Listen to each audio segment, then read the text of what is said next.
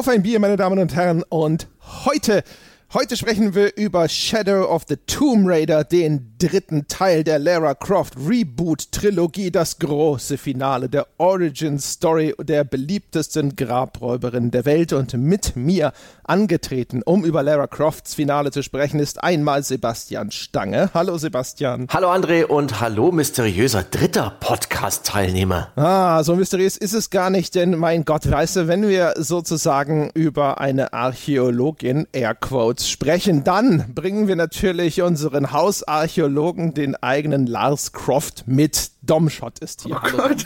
Hallo. Hi, ich freue ich freu mich aus, aus vielen Gründen, aber vor allem auch, weil das für mich so ein bisschen eine Themenwoche momentan ist. Äh, ganz frisch aus dem On Detail mit Jochen rausgestolpert, indem wir so unsere eigene Maya-Hochkultur rangezogen haben. Und jetzt ging es schon wieder ins, ins, ins Epizentrum der Maya-Hochkultur. Und äh, ja, ich freue mich sehr, heute wieder mal dabei sein zu dürfen. Ja, neulich auch noch erst über Weltraumarchäologie gesprochen. Oh. Ne? Und jetzt geht's direkt weiter. Wir sind dann auch hinterher gespannt, was du so erzählst, ja. Also ob du so als Archäologe im Feld eher mit, mit einer Peitsche unterwegs bist und ne, mit einem Hut, ja, oder ob du auch Steigeisen bevorzugst. Das wird hinterher alles noch festzustellen sein. Aber zuerst sprechen wir wagemutig über Bier, obwohl wir morgens aufnehmen. Aber wir haben so lange kein Bier mehr im Sonntagspodcast gehabt, gefühlt, dass wir uns gedacht haben, jetzt ist heute mal wieder einer dieser ohne Hosentage, ja, wo wir schon morgens das Trinken anfangen und dementsprechend meine Herren, Sebastian, ja, bring uns mal schon mal hier in Partylaune. Womit geht's denn los? Fällt mir ein, ein, super Witz ein, ja? Geht ein Journalist an der Kneipe vorbei. So. ich, war, ich war mal wieder im Landbierparadiesladen. Ähm, der hat so interessante Biere und ich habe von den Neuankünften da was gekauft. Und zwar ist das Landbier von der Brauerei äh, Bayer 1718, wo in einem Ort Teinheim 293, also dreistellige Telefonnummer, das ist schon mal gut. Was mir ein bisschen Angst macht, ist, dass hinten so eine Degustationsbeschreibung dasteht. Also mit der, mit dem Aroma und der Bitterkeit und so eine kleine, das, das gefällt mir nicht. Viel zu modern. Aber, ähm, mal, mal schauen, was es kann. Ich reiß das mal auf. Und währenddessen erzählt ihr, was ihr vor euch stehen habt. Ja, dann Dom, ja, mach doch mal ja. weiter. Ich habe heute ein ganz, es ist für mich ein ganz besonderer Tag heute, denn äh, heute darf ich mein allererstes Hörerbier öffnen, das ich jemals geöffnet und auch geschenkt bekommen habe. Äh, Hintergrund ähm, ist, ich war ähm, vergangenes Wochenende war das, glaube ich, beim ähm, Hörerstammtisch in Berlin, wo auch der Jochen war. Und ähm, da wurde es mir überreicht, das erste Hörerbier, und zwar von Manuel, ähm, dessen Namen ich im, im Laufe des Abends mehrfach vergessen hatte. Und dann habe ich äh, Tage später im Forum, wer es gesehen hat, nochmal gefragt, wer eigentlich der nette Mensch war, der mir dieses Bier gegeben hat. Und dann habe ich erst, noch während ich die Frage abgeschickt habe, gesehen, er hat mir sogar ein kleines äh, Widmungsetikett gebastelt. Und zwar an der Seite der Flasche handschriftlich in einer wunderbaren Schrift, da ist der Archivar in mir, freut sich ganz doll über die paar Buchstaben, da steht von Manuel zum Berlin Hörerstammtisch. Das bedeutet, die Flasche werde ich auch aufheben äh, und ausspülen und vielleicht Blumen oder so reinstellen. Die, die werde ich aufheben auf jeden Fall. Was ist es für ein Bier? Es ist ein Franziskaner Weißbier, aber nicht einfach nur ein Wald- und Wiesen Franziskaner Weißbier, sondern Franziskaner Weißbier Royal. Also perfekt für den, für den heutigen Anlass die, die Adelung. Ich habe das selber noch nie getrunken, diese royale Ausführung. Auf der Rückseite steht aber schon mal vielversprechend, dass es sich um ein unvergleichliches Duftaroma von Banane, Honigmelone, Aprikose, dunkle Beeren und Feigen handelt. Alles in einer Flasche. Das wirst und, du alles äh, ausschmecken und genauso. ja, ich weiß. Ich bin, oh Gott, ich habe es jetzt mal versucht aufzumachen. Ich habe mir sogar ein Bierglas gekauft. Ein Weißbierglas, hoffe ich. Nee, das habe ich nicht. Ich hab, ich, ah. das, das, sieht ja keiner. Aber ich habe normal immer nur so, ne, ich bin da irgendwie manchmal noch so Student im Geist. Ich habe halt Wassergläser oder halt die Flasche dann und habe mir jetzt extra für den Anlass ähm, ein Bierglas gekauft und das fülle ich gerade auf. Und ähm, da ist jetzt eine dicke Schaumkrone drauf, weil ich so viel. Du Dinge musst das Glas schräg ich halten. Weiß, ich, so viele Dinge gleichzeitig. die Kompetenz geht als erstes verloren. Äh, vielleicht erzählt ah. André, bis ich warte, bis die Schaumkrone weg ist. Das mit dem Dom ist wie mit so, als hätte ich auf einmal ein Kind, ja. Das sagen also, so weißt du, so wie, wie, man sich das vorstellt, so mit Junior Star Wars nochmal zum ersten Mal sehen, weißt du? Und so, ah, das erste Hörerbier damals, ist das schön.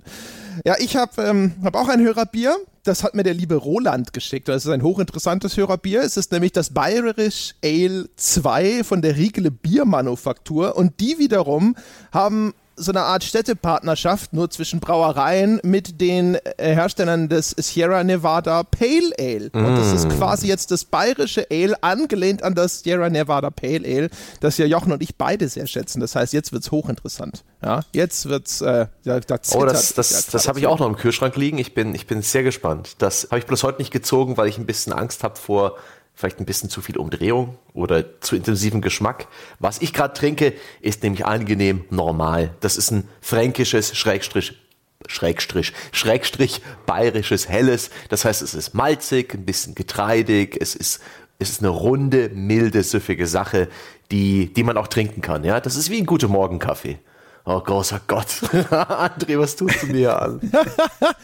also hier passiert gerade was total Verrücktes, weil gerade habe ich ja noch äh, Witze drüber gemacht, aber bei mir steht hinten drauf, es hätte das, äh, das Aroma von Maracuja, Pfirsich und Aprikose und das mit dem Maracuja glaube ich sogar nachempfinden zu können gerade. Bin ganz aufgeregt. Vielleicht äh, äh, entwickelt sich hier doch noch der Biergourmet-Gaumen bei mir, ja.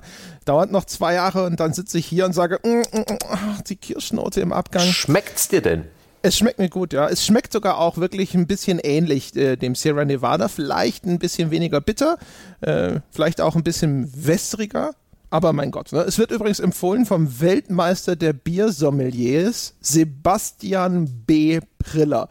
Also eigentlich alles, was ich, was ich über das Bier äh, sagen kann, ist ja damit schon ad absurdum geführt, ja. Das muss ja schon gut sein eigentlich. Aber ich bin zufrieden. Das ist so der erste Eindruck sehr, sehr nett. Und wirklich so, also Maracuja kann man schon dazu sagen. Toll, was Bier alles kann. Wie schmeckt denn dein äh, fruchtiges Weißbier, Dom? Hast ja, du schon die, die, die Flüssigkeit erreicht unter dem Schaum? Ja, habe ich tatsächlich. Ich war auch jetzt gerade so still, weil ich jetzt eine kritische Löffelst Phase durch. oder? Nein, ja, war gerade in der kritischen Phase, so dieses so mal gucken, ob das um die Uhrzeit alles gut geht, wenn da jetzt Alkohol den Magen erreicht. Aber ähm, sieht alles noch gut aus. Es fühlt sich auch gut an und vor allem schmeckt es auch gut. Ähm, ich gucke gerade noch mal auf dem Etikett, ähm, was ich da alles rausspecken kann. Also dieses, dieses Aprikosen und dieses Bärending, das bilde ich mir tatsächlich ein, dass ich da irgendwas von auf der Zunge spüre. Ähm, ob das jetzt stimmt oder nicht, davon abgesehen, es schmeckt wirklich lecker. Also es schmeckt wirklich mir deutlich besser als das normale Franziskaner Weißbier. Das hat irgendwie so eine, als würde man ein normales Franziskaner Weißbier trinken und kurz danach in so einen saftigen Waldboden reinbeißen. Und wenn man diese Geschmäcker dann im Mund hat, alles gemeinsam runtersch runterschlucken. Und das ist halt ist wirklich lecker. Also ich, ich also nochmal vielen Dank. Ähm, ich muss schon wieder auf dem Etikett nachgucken. Manuel, mein Namensgedächtnis ist ja furchtbar. Vielen Dank, Manuel also der erste Schluck habe ich, den habe ich nicht bereut. Sehr lecker. Ich finde es so schön, also gerade das Bild, als würde man danach in den saftigen Waldboden beißen, ja. das ist großartig. Mm. So stelle ich mir das auch immer vor. Ja. ja. ja. wundervoll. Ist das das erste Mal, dass du überhaupt Bier trinkst im Podcast oder hatten wir das schon mal, Dom? Wissen wir schon, ob du nicht hinterher zum Angry Drunk wirst? Da kann ich jetzt auch kurz äh, aus dem Nähkästchen plaudern. Ähm, ich, äh, wenn ihr euch noch erinnern könnt, ich war ja, glaube ich, zum ersten Mal in der Sonntagsfolge da, als es um historische Akkuratesse und Kingdom Come Deliverance und sowas ging. Mhm. Und da hatte ich mir, weil ich ja, ich kenne ja den Podcast und hatte gedacht, ja cool, das ist ja da, wo sie dann auch Bier trinken und das auch dann offen sagen. Und dann habe ich mir vorher eine, eine Flasche gekauft und habe die dann neben mich hingestellt, habe mich so drauf gefreut, Teil dieser Tradition werden zu dürfen. Und der erste Satz, den André damals in der Skype-Konferenz gesagt hat, bevor, der, bevor die Aufnahme losging, war, ey, heute kann ich nichts trinken, es ist irgendwie, heute geht das nicht. Und ähm, Jochen, der auch mitgemacht hat, auch gesagt so, nee, nee, heute machen wir auf keinen Fall. Und ich habe dann ganz still, während ich das gehört habe, das Bier wieder zur Seite gestellt und habe auch gesagt so, nee, nee, äh, heute Wasser, ich kann es auch gerade nicht so. Ähm, oder ich glaube, ich wurde gar nicht gefragt. Ich saß einfach nur da und habe mein Bier zur Seite Mit so geschoben. stillen, einsamen Tränen ja, genau. Bier so wieder. Und heute, ähm, heute durfte ich endlich mal und es, es fühlt sich sehr schön an. Ja, freue mich. Oh, hier ist sehr schön. Mal schön über die Stränge geschlagen. Ja. Dann, äh, meine Herren, ja, äh, schlagen wir doch gleich mal weiter. Haha, wink, wink, natsch, natsch. Wir sprechen über Shadow of the Tomb Raider ich bin mal sehr gespannt. Es ist auch ganz gut. Wir haben eine fast völlig neue Konstellation über Rise of the Tomb Raider, haben Jochen und ich damals gesprochen. Das fanden wir tatsächlich eigentlich durch die Bank relativ nett. Und jetzt Shadow of the Tomb Raider. Und ich muss sagen, ähm, irgendwie stellte sich das, das alte Rise of the Tomb Raider Gefühl bei mir nicht mehr ein. Ich bin da rausgegangen aus dem Spiel und hab gedacht so, boah, du möchtest, äh, möchtest eigentlich dich jetzt hier hinstellen und sagen, es war richtig scheiße, auch wenn das unfair wäre. Das, das will ich einfach mal schon vor, vorneweg stellen. Es ist wahrscheinlich nicht so scheiße, wie es klingt, wenn ich hinterher über das Spiel spreche, aber äh, als es dann zu Ende war, das ließ es mich zurück mit einem Gefühl von verschwendeter Zeit, von vertanen Chancen und äh, allgemeiner Unzufriedenheit. So, das nur einfach schon mal in den Raum gestellt und deswegen machen wir vielleicht mal so ein Stimmungsbild zum Einstieg. Sebastian, wie ist es dir damit gegangen? Für mich war es ja das erste dieser neuen Tomb Raider Spiele, was ich wirklich durchgespielt habe. Ich kenne damals nur den Anfang, den relativ linearen des 2013er Tomb Raider Reboots. Das war mir ein bisschen zu viel Torture Porn, da habe ich schon an anderer Stelle drüber gesprochen. Da wurde mit Lara einfach auf eine auf eine grausame Art und Weise umgegangen, was die Frau gestürzt und äh, gefallen ist und sich verletzt hat und geblutet hat. Und das fand ich einfach nur. Uh. Da habe ich es dann gelassen. Und jetzt habe ich endlich mal eins dieser neuen in Crystal Dynamics, ähm, oder war das Crystal Na, Dynamics? Diesmal ja gerade nicht. Diesmal ist nämlich Eidos Montreal ja, federführend. Eben, Eidos Montreal. Ne? Jedenfalls einen dieser Tomb Raider Reboots gespielt und ich war eigentlich durch die Bank weg ein wenig vor den Kopf gestoßen. Ich erkenne in diesem Spiel ein großes Potenzial und auch vielleicht eine eigentlich solide Schablone für, für so eine Art Spiel. In der Ausführung, was die Handlung angeht, was einige der Ereignisse da angeht, auch das Gameplay, war es für mich dann letztendlich aber eher enttäuschend bis ärgerlich. Also insbesondere direkt bei Spielende hatte ich das Gefühl, boah, jetzt habe ich es hinter mir. Bah. Und das ist äh, schade eigentlich. Auch, auch wie du es vorhin gesagt hast, würde ich das Ding jetzt nicht als ganz, ganz großen Mist darstellen, aber vor allen Dingen fallen mir Beschwerden ein und wenig Lob. Werden wir gleich noch im Detail drauf eingehen. Ja, Dom, dann mach mal die Runde komplett. Ja, ich muss mich dem Stimmungsbild tatsächlich anschließen. Ich würde ja gerne jetzt hier ein Gegengewicht bilden, um das vielleicht so in die Richtung so ein bisschen erweitern zu können, das Meinungsbild. Aber ich war tatsächlich auch, ähm, ja, wie fasse ich das zusammen? Ähm, enttäuscht gar nicht mal, weil das impliziert ja, dass ich schon von vornherein erstmal gehofft oder gedacht habe, vielleicht wird's gut. Aber für mich sind, ist auch schon der Anfang dieser Reboot-Serie, war für mich schon so ein kleiner Autounfall und der wurde aber immer schlimmer. Und für mich war eigentlich nur noch die Frage so im Grunde, wie kommt das Auto am Ende an, nachdem es sich schon vor, vor ein paar Jahren zum ersten Mal überschlagen hat, so. Ähm, und ich war offen dafür, überrascht zu werden. Und vor allem, da kommen wir dann bestimmt jetzt auch gleich drauf, die ersten 10, 15 Minuten des Spiels, da hatte ich wirklich das Gefühl, ui, das nimmt eine Richtung an auf ganz verschiedenen Ebenen, die ich so nicht erwartet hätte, die ich auch so in einem Tomb Raider Spiel nie erwartet hätte. Aber alles, alle zwölf Stunden, die danach kommen, ähm, straften diesen Einstieg dann Lüge. Und es war eigentlich auf sowohl spielmechanischer Ebene für mich als auch auf narrativer Ebene für mich eigentlich nur nervig, frustrierend und am Ende, als ich dann durch war, dachte ich mir auch, also ich bin wirklich froh. Jetzt, da habe ich zwar noch laut Spielstand 40 Prozent Dinge offen, also Nebenaufgaben und, und Dinge, die ich noch nicht gesehen habe und hunderttausende Collectibles, aber ich hatte null Bedürfnis, nochmal in diese Spielwelt zurückzukehren. Hm. Na, ja, das wird ja ein Riesenspaß für, für Tomb Raider-Fans und den, den Entwickler, ja, die Menschen von Eidos Montreal, die uns jetzt alle zuhören, werden auch schon den Kopf schütteln. Ja, wie gesagt, also ähm, das wird negativer ausfallen, als es das Spiel wahrscheinlich ein bisschen verdient hat.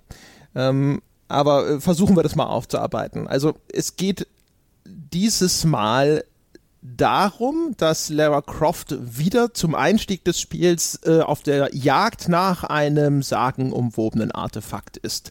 Es ist wieder ein Wettrennen mit der Ze äh, gegen die Zeit und vor allem gegen diese große Geheimorganisation Trinity. Ja, das ist ja so ein bisschen wie Phantom oder neu, Neudeutsch Spectre, ja, bei James Bond, so der, der große ominöse Widersacher im Schatten, der immer neue äh, äh, äh, Antagonisten hervorbringt, die dann hinter dem gleichen Artefakt her sind, der das auch Lara Croft sich gerade unter den Nagel reißen will, die natürlich Böses im Schilde führen und es gilt um jeden Preis zu verhindern, dass sie dieses Ding in ihre Finger bekommen.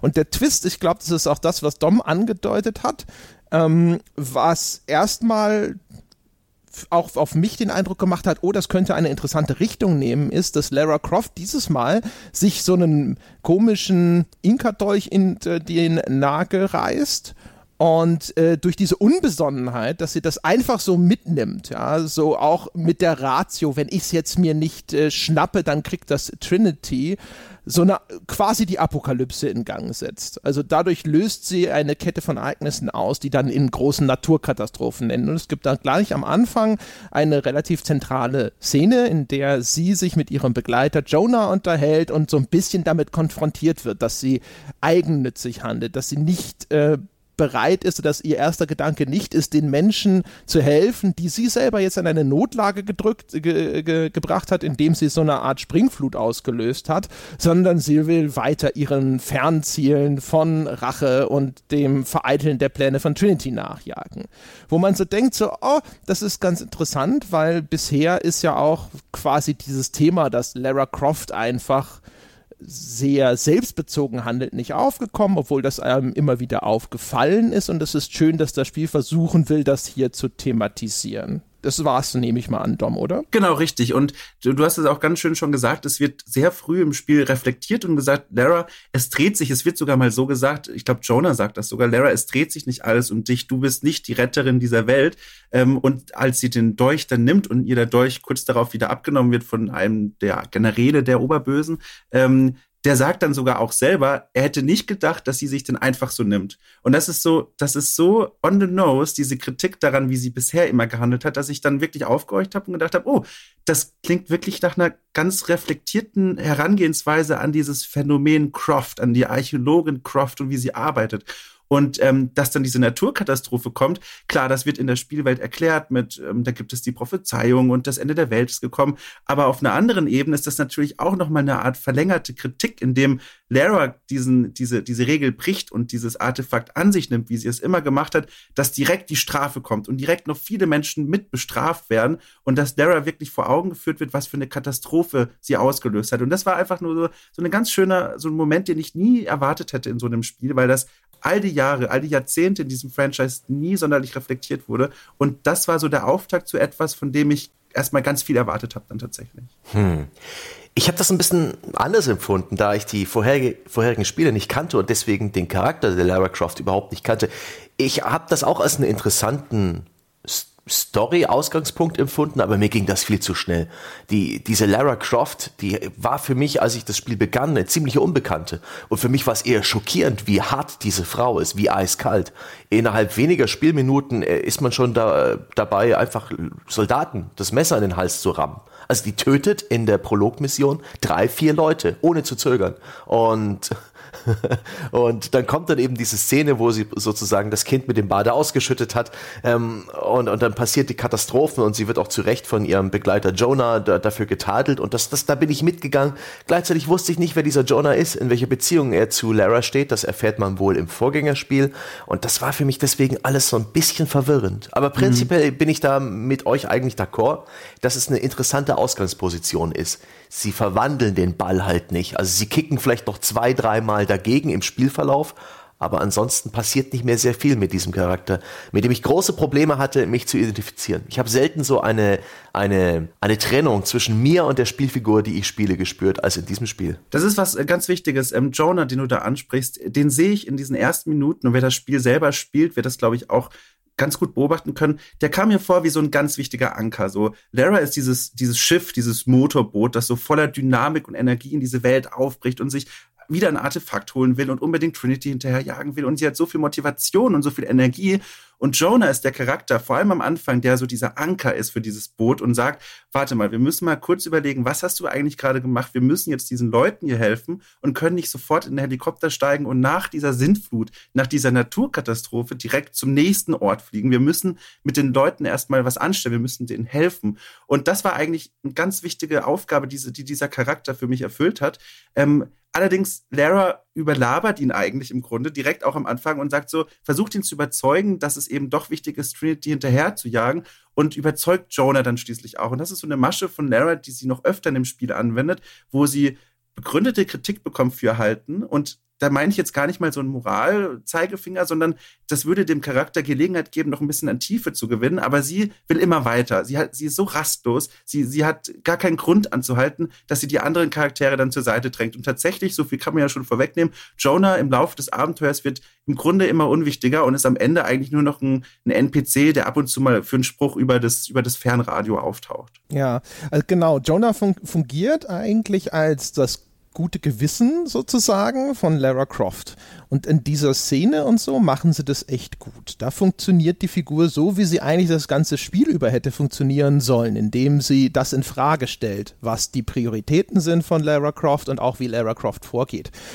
Nur das hält wirklich, also es überdauert diese Szene eigentlich nicht, weil danach ist äh, Jonah eigentlich meistens entweder d'accord von vornherein mit dem, was Lara Croft macht, oder wird relativ schnell überzeugt.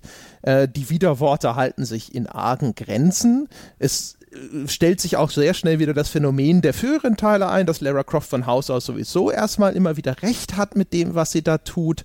Und vor allem finde ich, es funktioniert alleine schon deswegen nicht, weil der Kontext der vorhergehenden Spiele wird natürlich nicht unbedingt aufgelöst, wenn man die schon gespielt hat. Das heißt, man stellt sich schon immer die Frage, wieso kommt er denn damit jetzt erst um die Ecke? Ja, da gab es schon Gelegenheiten, vorher mal darüber zu sprechen. Und insbesondere dieses, äh, dieses absolut rücksichtslose Morden im Spiel wird halt weiterhin überhaupt nicht thematisiert was halt die, für, für die Figur Jonah als eben diesen empathischen Charakter, der Lara vielleicht auch auf dieser Ebene erdet, wo sie selber starke Defizite hat, er funktioniert halt nicht, weil das zum Beispiel wird von ihm völlig kritiklos hingenommen. Also, dass man, dass es äh, quasi alternativlos ist, einfach mal diese Trinity-Soldaten oder auch andere Widersacher in dem Spiel halt einfach immer nur brutal umzubringen, das ist für ihn kein Problem.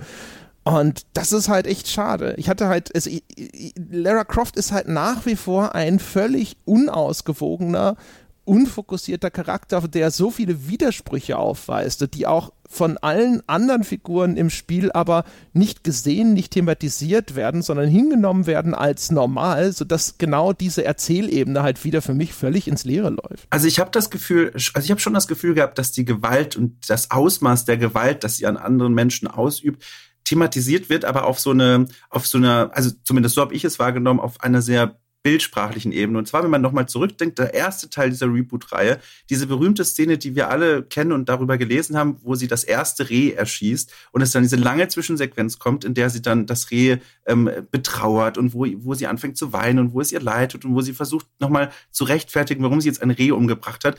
Und äh, wo sich damals natürlich dann jeder gefragt hat, na gut, kurz darauf hat sie ja kein Problem, Leute umzubringen und so. Und haben dann viele Leute auch zum ersten Mal den Begriff äh, ludonarrative Dissonanz kennengelernt, also dass Gameplay und Charakter oder Narrative auseinanderdriften. Und mir kam das so vor, als hätten, als wäre das jetzt der Kreis, der sich jetzt hier schließen soll, wo man ganz deutlich zeigen will, Lara ist jetzt, hat sich damit angefreundet, die Bösen in Anführungszeichen umzubringen, was von der Spielwelt auch nicht mehr hinterfragt wird. Und ich komme darauf, weil es ganz viele Bildeinstellungen gibt, die mich immer wieder daran erinnert haben, an solche an solche Rachefilme, an solche Filme, in denen ein Charakter irgendwann genug hat und einfach die, die Waffen in die Hand nimmt und einfach jeden umbringt, der es der, der Meinung des mhm. Charakters nach verdient hat. Es gibt zum Beispiel diese eine Szene, das ist auch kein sonderlicher Spoiler oder so, da, da ist sie mitten im, in einem Hauptquartier der Bösen, sage ich mal, von Trinity und da ist sie ähm, von einer recht hohen, von einem recht hohen ähm, ähm, ja, Geländer ist sie ins Wasser gefallen und dann denkt man ganz kurz, ist sie jetzt bewusstlos geworden vom Aufprall? Was passiert jetzt mit ihr? Und dann öffnet sie unter Wasser ihre Augen, kommt an die, an die Wasseroberfläche, wo schon alles von einem Ölteppich belegt ist und alles brennt. Und dann gibt es so einen ganz tiefen, ich weiß nicht, so, so ein Elektrosound, so ein ganz tiefes, böses Geräusch, wie so ein, aus einem, aus einem riesigen Horn klingt das.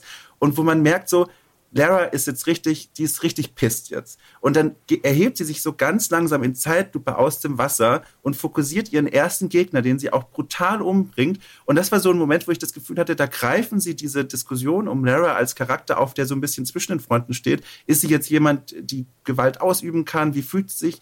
Und sie sagen eindeutig, sie hat jetzt ihre, ihre Profession gefunden. Sie hat damit keine Probleme, solange es an den Bösen, an den Kragen gibt, was für mich aber trotzdem sie als Charakter nicht glaubwürdiger macht. Aber ich habe trotzdem das Gefühl, solche Bilder sind es, die dann ganz klar sagen, die Entwickler wollen ganz klar sagen, die hat kein Problem damit, die Bösen umzubringen. Es gibt ja sogar äh, quasi eine äh, also was du sagst, stimmt, weil das, das ist schon deutlich spürbar. Es gibt in dem ersten Teil, also in dem Reboot aus 2013, gibt es ja diese auch diese erste Konfrontation, wo Lara das erste Mal einen Menschen umbringen muss. Ja, das ist diese Szene, wo auch so eine drohende Vergewaltigung nahegelegt wird und dann kämpft sie da und ist eigentlich erstmal noch relativ unterlegen es gelingt ihr dann mehr oder minder durch glückliche Umstände auch, diesen äh, Mann dann zu erschlagen. Ich glaube, dann muss sie sich auch übergeben, nachdem sie den umgebracht hat. Und man sieht in der Szene so ein bisschen dieses, oh, jemand, der eigentlich aus gutem Hause kommt, also ne, das behütete Mädchen oder sowas wird gezwungen zu töten. Das war ja in, an, in, an und für sich erstmal eine effektive Szene, die danach total konterkariert wurde, dadurch, dass sie dann Hundertschaften völlig problemlos über den Haufen metzelt.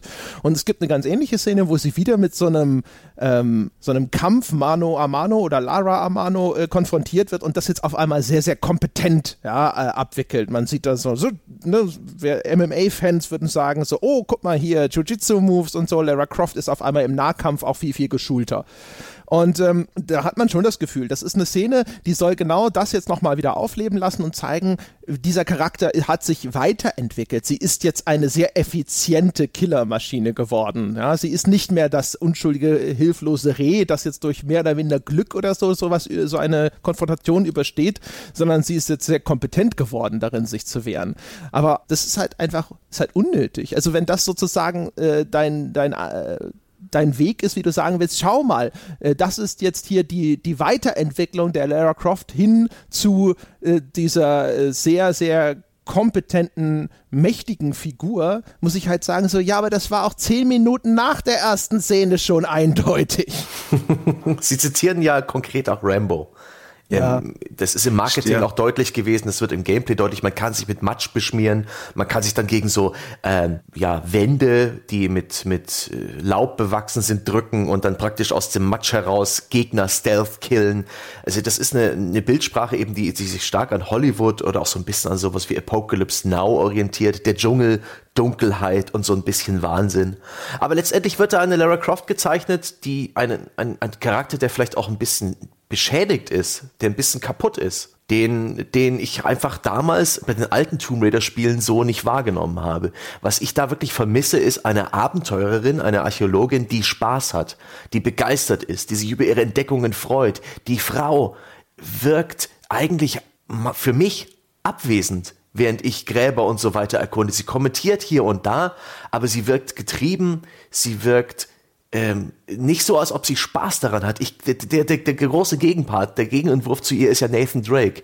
Eine Kunstfigur, die, ähm, die eigentlich nichts ernst nimmt, die, wo, wo dieser Spagat zwischen der lächerlichen Gewalt und also da werden ja auch hunderte Leute niedergeschossen und trotzdem ist es irgendwie äh, geschieht den Protagonisten nichts und sie finden es alle gar nicht so schlimm. Da gibt es ja auch diese ludonarrative Dissonanz-Trophäe in den Uncharted-Spielen, aber die gewinnen, indem es sich wie ein Abenteuerfilm anfühlt, wie ein Indiana Jones oder ein National Treasure, wo, wo Comedy mit eingebaut ist, wo, wo das Abenteuer und das Erleben im Vordergrund stehen, wo es immer wieder mal knapp wird und die unmöglichsten Dinge passieren und und das Laras Abenteuer, das ganze Spiel über, ist eher so eine Tour de Force, ein, ein, ein Leidensweg beinahe, ähm, der mir völlig irgendwie diese Lust am Erkunden und diesen Spaß am Abenteuer genommen hat weil da meine Spiel, mein, mein Spielcharakter war einfach da nicht an Bord. Und das fand ich mit das Befremdlichste an diesem Spiel. Damit habe ich überhaupt nicht gerechnet. Es gibt noch eine weitere Panzersperre für mich fast schon, die es mir unmöglich gemacht hat, mit diesem Charakter mitzufühlen, weil darum geht es ja gerade so ein bisschen,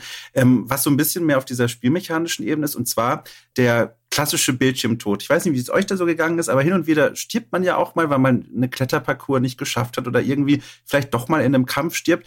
Und dann passiert eben das, was eigentlich immer passiert. Man stirbt. Es gibt eine kurze Tötungssequenz, die mal mehr, mal weniger brutal ist, wie man Lara eben sieht, wie sie aufgespießt wird von irgendwelchen, weiß ich nicht, Sperren oder wie sie in irgendeinen, in irgendeinen Abgrund reinfällt.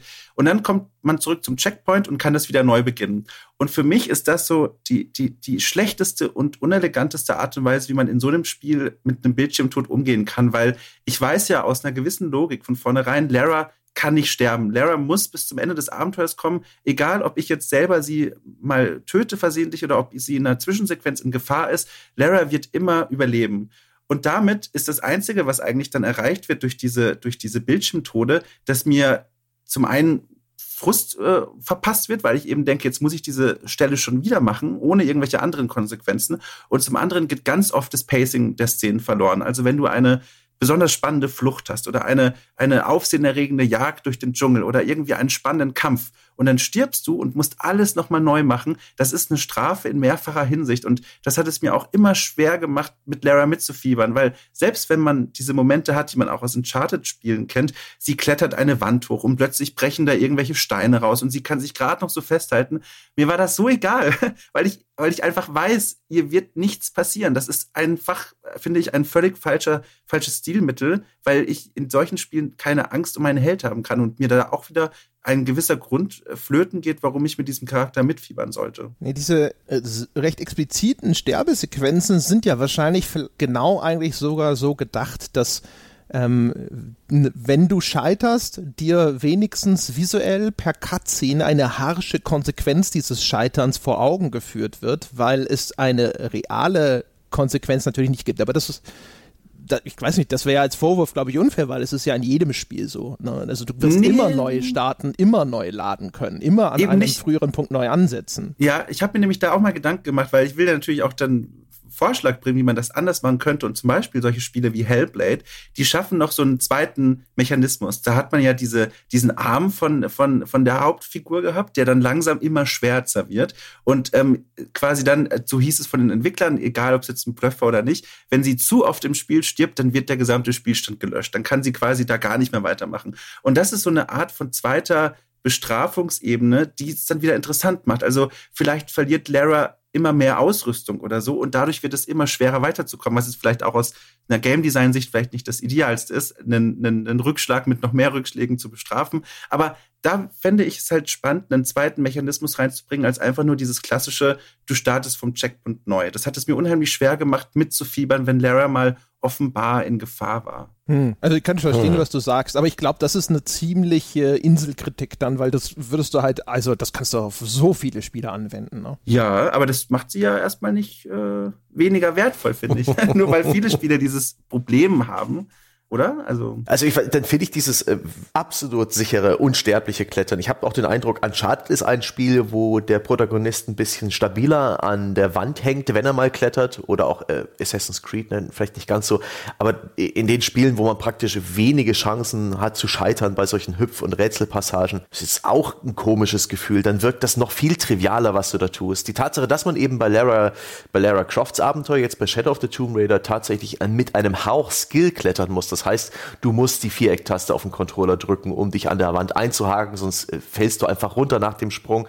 Das finde ich schon wichtig und auch, dass man da sterben kann. Dass es jetzt so explizit inszeniert wird, bin ich jetzt nicht der größte, größte Fan dazu. Da kommt schon wieder dieses Exploitative dazu. Das ist auch so ein bisschen, das, ah, das will ich eigentlich nicht sehen, wie sie einen Pfahl in den Hals gerammt bekommt und ah, dann noch mit einem letzten Stöhnen verstirbt. Aber da ist dieses klassische GTA, äh, einfach der, der, das Bildschirm, der Bildschirm wird entfärbt und man, man bekommt gesagt, das war's jetzt und fängt neu an. Das wäre mir lieber, vor allem, weil diese Todesszenen einfach ein paar Sekunden zu lang sind teilweise.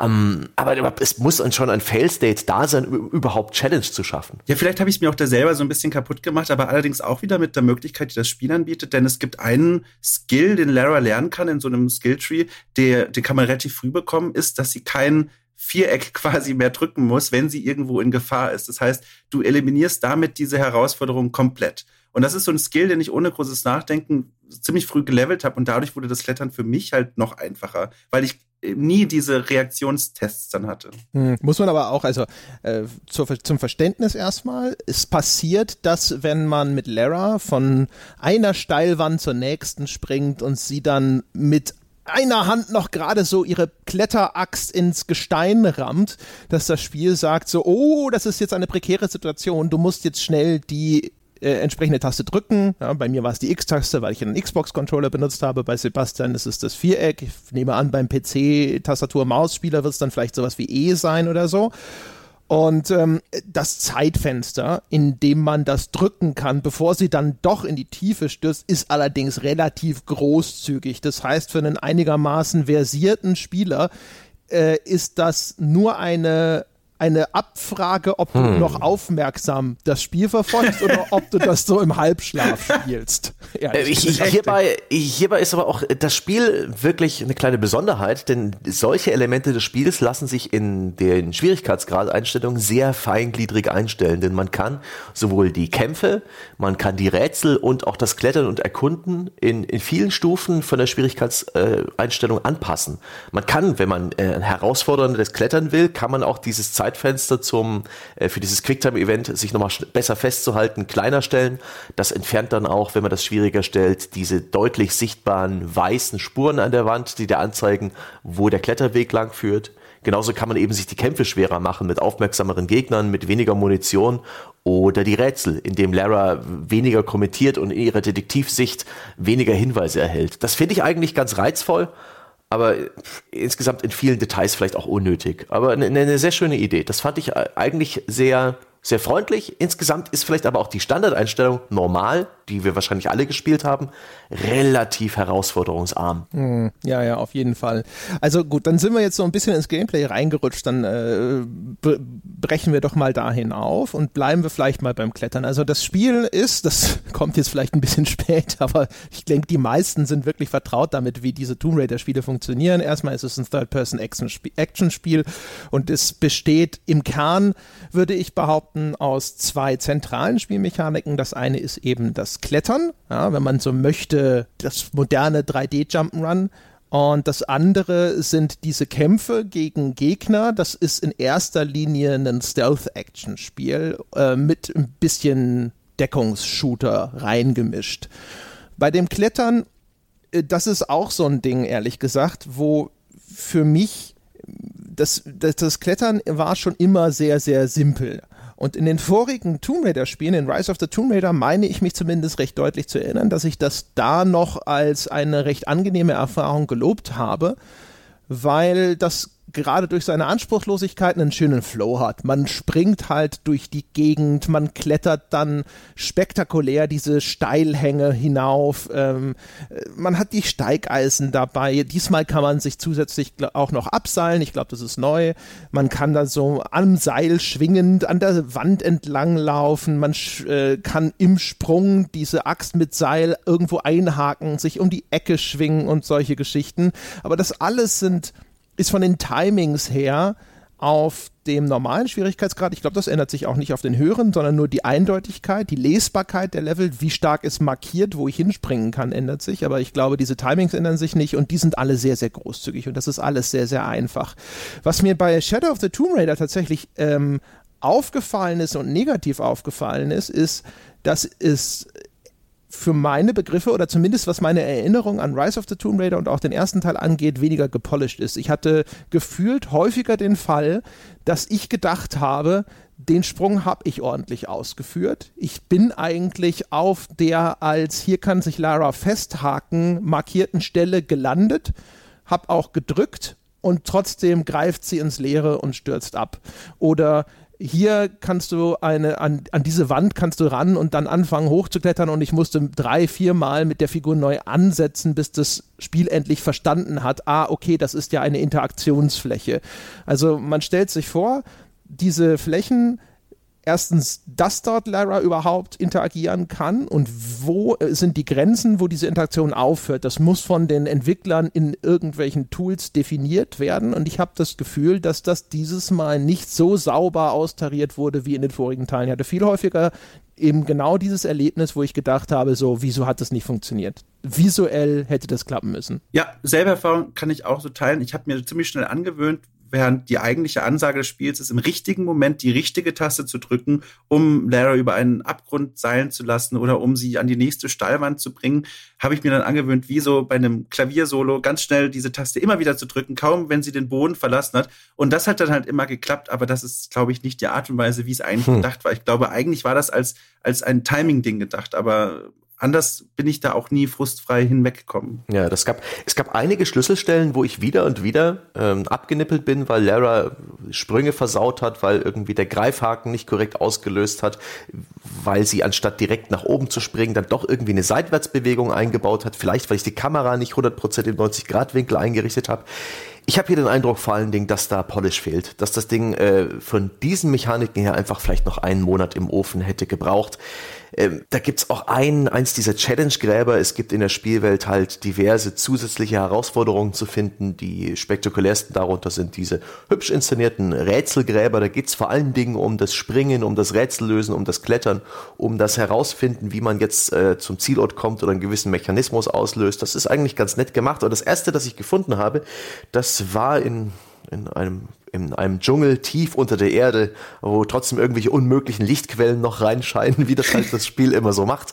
Ähm, und da hat die Physik komplett versagt. Da, da beginnt man die Reise in diese in dieses Challenge-Grab mit einem mit einer Rutschpartie. Gibt's ja in vielen Videospielen, dass es plötzlich mal bergab geht und der Charakter rutscht und Lara hing dann aber in der Rutschanimation irgendwann am Ende an einem Stein und hat sich gedreht, kam nicht mehr in die Laufanimation. Das war a fucking mess. Da musste ich wirklich drüber lachen und hat mir gedacht, mein Gott, wie konnte das der Qualitätssicherung auffallen? Sogar mit Day One Patch. Ähm, naja, das hat so ein bisschen das, den Grundton gesetzt dafür, dass diese doch etwas unpräzise, hakelige Steuerung für einen Großteil Klettersteuerung für einen Großteil meiner Bildschirmtode verantwortlich war. Die Absicht und das Verständnis, was eigentlich hier zu tun ist, war bei mir vorhanden. Ich wusste, wo ich langklettern sollte, in der Regel. Ähm, ich habe meiner Meinung nach die korrekten Eingaben getätigt. Ich bin ja durchaus auch ein kompetenter Videospieler, aber in mehr Fällen, als es mir lieb war, hat das Spiel das halt falsch interpretiert. Und das war das war auch eine frustrierende Angelegenheit. Das, darauf hätte ich verzichten können. Man merkt ja auch, dass das Spiel offensichtlich also zumindest in meiner Erinnerung war das bei den Vorgängern nicht so in einem schlechteren Zustand erschienen ist als die anderen Teile. Also der Grund, äh, warum Jochen heute bei diesem Podcast nicht mit dabei ist zum Beispiel, ist ja, dass er dann zwischendrin abgebrochen hat, weil bei ihm einfach viel zu viele Grafikfehler aufgetreten sind. Und bei Release meine ich zumindest äh, gesehen zu haben, dass es durchaus eine große Anzahl an Beschwerden gab, dass das Spiel von der Performance bei manchen Leuten nicht optimal war, dass es dort auch irgendwelche Fehler gegeben hat und, und, und. Also man hat schon den Eindruck, dass hier ähm, das Ding zumindest jetzt in dieser PC-Version, die wir gespielt haben, vielleicht nicht in einem optimalen Zustand erschienen ist und auch auf Konsole habe ich von Frame Drops und ähnlichem gelesen. Ist vielleicht der Nachteil, denn Rise of the Tomb Raider ist ja erstmal als Xbox One Exklusivtitel erschienen. Das heißt, es musste erstmal nur auf eine Plattform optimiert werden. Es hatte einen Exklusivzeitraum von, weiß nicht, ich glaube sechs Monate oder sogar ein Jahr und erst dann wurden die anderen Plattformen veröffentlicht. Das heißt, da gab es dann vielleicht einfach auch durch diese Staffelung im Veröffentlichungsrhythmus für die unterschiedlichen Plattformen viel mehr Zeit, da nochmal anzupassen und zu polischen. Ja, letztendlich lief es bei mir dann aber auch ganz okay. Ich hatte einen Absturz.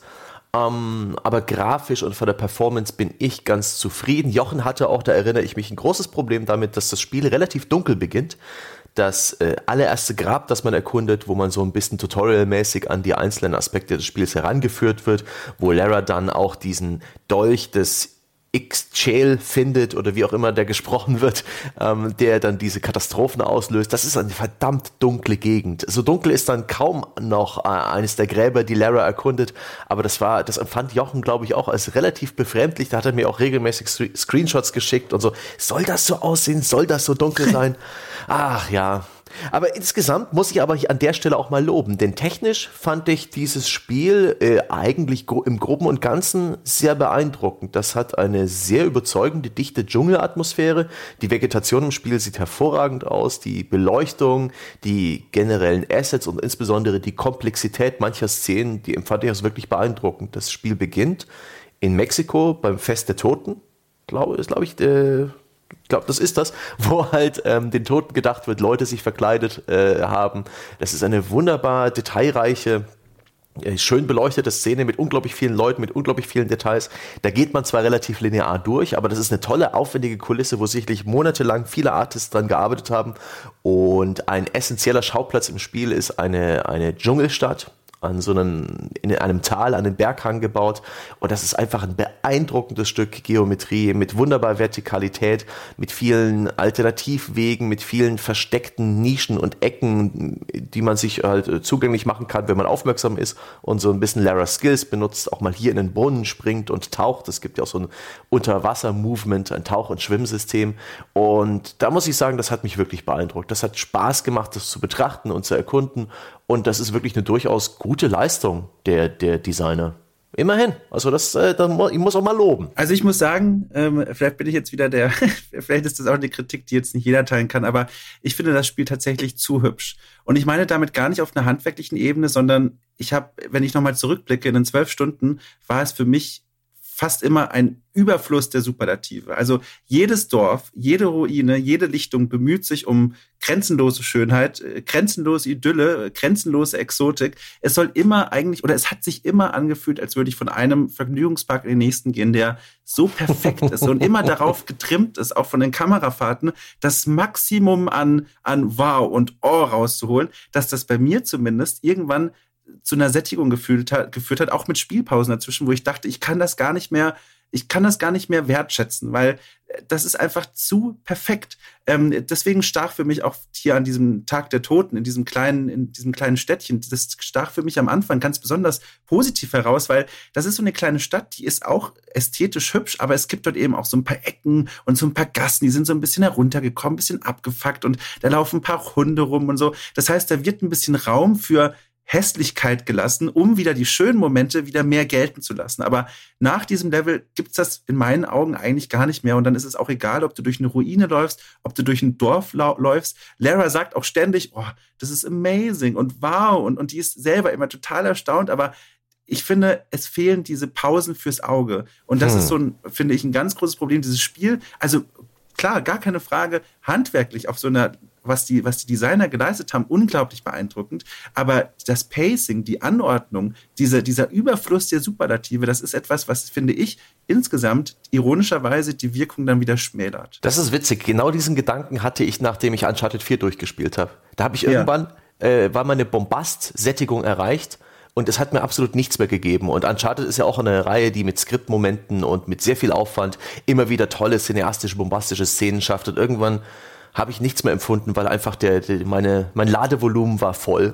Interessant, dass es dir jetzt bei dem Spiel so ging. Ja. Also ich muss aber, also da kann ich wirklich auch mich dem Lob anschließen. Ich, äh, schon in den vorherigen Tomb Raider Titeln habe ich immer gedacht, eigentlich sollten alle Awards an die Concept Artists und die Leute, die das umgesetzt haben, hinterher in 3D gehen weil ähm, was für schöne Panoramen in dem Spiel zu sehen sind, äh, wie schön die Lichtsetzung manchmal ist und so. Das ist nach wie vor extrem bemerkenswert. Ich finde Shadow of the Tomb Raider in der Hinsicht trotzdem ehrlich gesagt schwächer, zumindest auch im Vergleich zu Rise of the Tomb Raider. Ich finde dieses Dschungel-Setting ist, das wird einfach zu schnell uniform. Sie haben da schon wirklich viel rausgeholt, aber ähm, ich laufe durch dichte Vegetation ist halt eigentlich, das ist halt relativ beschränkt. Relativ schnell sitzt du da und denkst dir so, ja, Dschungel halt. Ne? Der eine Dschungelteil sieht halt aus wie der andere Dschungelteil, auch wenn der Baum anders steht und hier ist mal einer umgefallen und hier ist ein Stück von einem Flugzeugwrack oder sonst irgendwas. Und nach drei Tomb Raider-Spielen, muss ich gestehen, ähm, nutzt es sich auch ab, wenn ich wieder über eine Bergkuppe komme und sich ein riesiges Panorama aus der Höhe betrachtet vor mir entfaltet. Das ist halt einfach ähm, das Prinzip der Diminishing Returns. Ja, ich habe das jetzt in drei Spielen immer wieder gesehen. Genau auch den gleichen Kniff. Lara klettert irgendwo hoch, ne, du überschreitest sozusagen diesen Berggrad auf einmal äh, enthüllt sich ein riesiges Tal vor dir, ein Vogelschwarm zieht idyllisch im Vordergrund vorbei. Das habe ich aber inzwischen halt über all diese Spiele verteilt immer und immer wieder gesehen. Ich muss immer noch sagen, dass das fantastisch gemacht ist, aber so langsam erschöpft sich einfach der, äh, dieser Moment der Erhabenheit bei mir, weil ich ihn so oft habe präsentiert bekommen. Und das, was Dom gesagt hat, das möchte ich auch nochmal unterstreichen, dass äh, dieses, dieses Soundsample von Lara, dieses, oh, this is amazing, das ist so ein Standardding, dass ich glaube, dass sie hat ein Repertoire von relativ wenigen Sätzen, die sie da sagen kann, die vielleicht sogar zufällig ausgelöst werden. Vielleicht hatte ich auch ein bisschen Pech dabei, wie sie das kommentiert, aber bei mir war es halt wirklich auch so dreimal in Folge und irgendwann denke ich mir so, ja, ist ja gut. Du musst mir jetzt nicht vorkauen, was ich denken soll, bitte. Mein nervigstes äh, Voice-Sample im Spiel und vielleicht auch ein, ein netter Übergang zu ein paar anderen Mechaniken ist I can't carry that. I don't have any more room. Ja, nach I already raus. got this. Alter Vater. Das Spiel ist voller Crafting-Materialien. Es gibt da ein gerüttelt Maß. Ähm, und interessanterweise habe ich innerhalb von 20 Spielminuten keine Ahnung mehr gehabt, was es ist. Die werden durch kleine Symbole dargestellt, wenn ich sie einsammle. Das können Beeren von einem Busch sein. Es gibt andere Büsche, da bricht man sich Äste ab. Es gibt verteilte Kisten und Urnen, aus denen holt man, ich glaube, Stoff, Schwarzpulver und andere äh, Crafting-Materialien, die man dann eben braucht, um spezielle Pfeile oder Munition herzustellen, Ausrüstung zu upgraden oder äh, besondere Kostüme zu schneidern. Die ganze Spielwelt ist voll von äh, aufsammelbaren Dingen und das Crafting-System ist für mich relativ überflüssig gewesen. Die Standardausrüstung, der, der Standardzustand von Lara Croft reicht eigentlich aus. Ich brauche nicht massenhaft dieses Zusatzzeug wie irgendwelche Fokusgetränke, die ein bisschen mehr Details in der Spielwelt hervorheben. Heiltränke, auch unnötig eigentlich bei einem äh, automatischen Heilungssystem und relativ wenigen Kämpfen. Ähm, so kam es, dass ich relativ schnell ungefähr ab der Hälfte des Spiels ein komplett volles Inventar hatte, trotz Upgrades meiner meine äh, Tragekapazitäten. Und da es eben ein, ja, so ein, eine Taste gibt zur Interaktion, und wenn ich da halt mal nicht ganz genau an meinem Point of Interest stand, sondern ein Stück zu nah an einem Bärenbusch, den ich eigentlich jetzt gerade nicht pflücken will, sagt sie wieder, I can't carry this. Und das hat sie dann irgendwann ständig gemacht und das ist so eine frustrierende Sache für mich gewesen. Ja, ich sehe es doch und es wird auch durch ein Icon angezeigt. Den Busch kannst du jetzt nicht pflücken. Das, das war ein bisschen zu viel für mich. Und auch das Crafting-System, darauf will ich eigentlich hin. Ähm, Selten habe ich so ein überflüssiges äh, Crafting-System äh, miterlebt, das mich so dermaßen außen vor gelassen hat, dass zu keiner Sekunde mein Interesse geweckt hat. Das, das mir auch extrem schlecht beigebracht wurde und dass diesem Spiel nichts bringt. Wow. Also das, äh, das muss ich mal ganz kurz noch äh, zurückrudern, weil das will ich auch noch unbedingt sagen. Also ich unterstreiche alles, was du gesagt hast. Völlig selbe Wahrnehmung gehabt wie du, Sebastian. Ähm, bei den Collectibles will ich noch eins sagen. Was mich da immer ein bisschen genervt hat, war, ähm, dass einige Collectibles, einige viele der rund 350 habe ich irgendwo gelesen, ähm, so kopflos verteilt sind. Also ich spreche jetzt nicht von Collectibles wie ist ein Busch mit Bären, mit denen ich dann einen Heiltrank bauen kann, sondern Artefakte, Gegenstände, die so ein bisschen was von der Backstory über die Welt verraten. Also wenn da irgendwelche Konquistadoren unterwegs waren, irgendwelche spanischen Missionare, die haben dann Schriftstücke hinterlassen und die kann man finden und auch lesen und manchmal auch Artefakte der Maya-Kultur untersuchen. Einige von denen sind wirklich auf eine ganz wunderschöne Art und Weise trapiert, was für mich wirklich die Höhepunkte des Spiels waren. Also man kommt hin und wieder an so Lichtungen vorbei zum Beispiel, wo man die Überreste von alten Forschungsexpeditionen findet. Also da sind dann wirklich so Zelte noch aufgeschlagen. Da sind vielleicht noch sogar aus irgendeinem Grund, den ich am besten nicht hinterfrage, riesige Kanonen noch aufgestellt mitten im Urwald. Da sind Truhen, da sind Feldbetten und dazwischen liegen auch Skelette und man sieht noch Metallhelme dieser Forscher.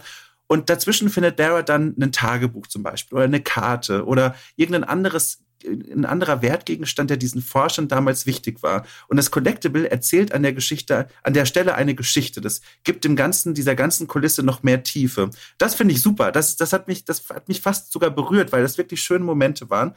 Aber auf der anderen Seite gibt es so oft Collectibles, die so wild verstreut sind, wo ich das Gefühl hatte, man war fertig mit der Befüllung der Welt und merkte, oh, wir haben ja noch 160 Objekte, die wir noch irgendwo loswerden müssen. Und dann findet man mal in irgendeiner Hütte von so einem Maya-Indigenen, ähm, ähm, findet man ähm, neben dem Bett plötzlich die Tagebuchseite von so einem Missionar aus Spanien. Und, und das hat mich immer so ein bisschen also das finde ich schade, weil das knabbert, das knabbert an der Glaubwürdigkeit der Welt, weil ich mir nicht denke, an das ist keine Stelle, an der ich so ein Collectible erwarten würde. Und das war immer so ein bisschen. Oh. Ja, der Ärger über so unlogische Designentscheidungen, der war bei mir auch regelmäßig präsent. Es gibt da eine relativ überflüssige Gameplay-Funktion der Monolithen. Die stehen rum in, in einigen Arealen des Spiels und die sind stets in einer Sprache, in einem Dialekt verfasst, die kennt Lara nicht. Lara muss diesen Dialekt lernen, indem sie eben auch weitere Collectibles, von denen auch du sprachst, in der Spielwelt findet. So liest sich dann so ein paar Schreine und, und Grabmäler und Inschriften durch und irgendwann gibt es eine Einblendung, sie versteht das jetzt. Dann kann man zu diesem Monolithen gehen und sich die Nachricht durchlesen, die da drin steht.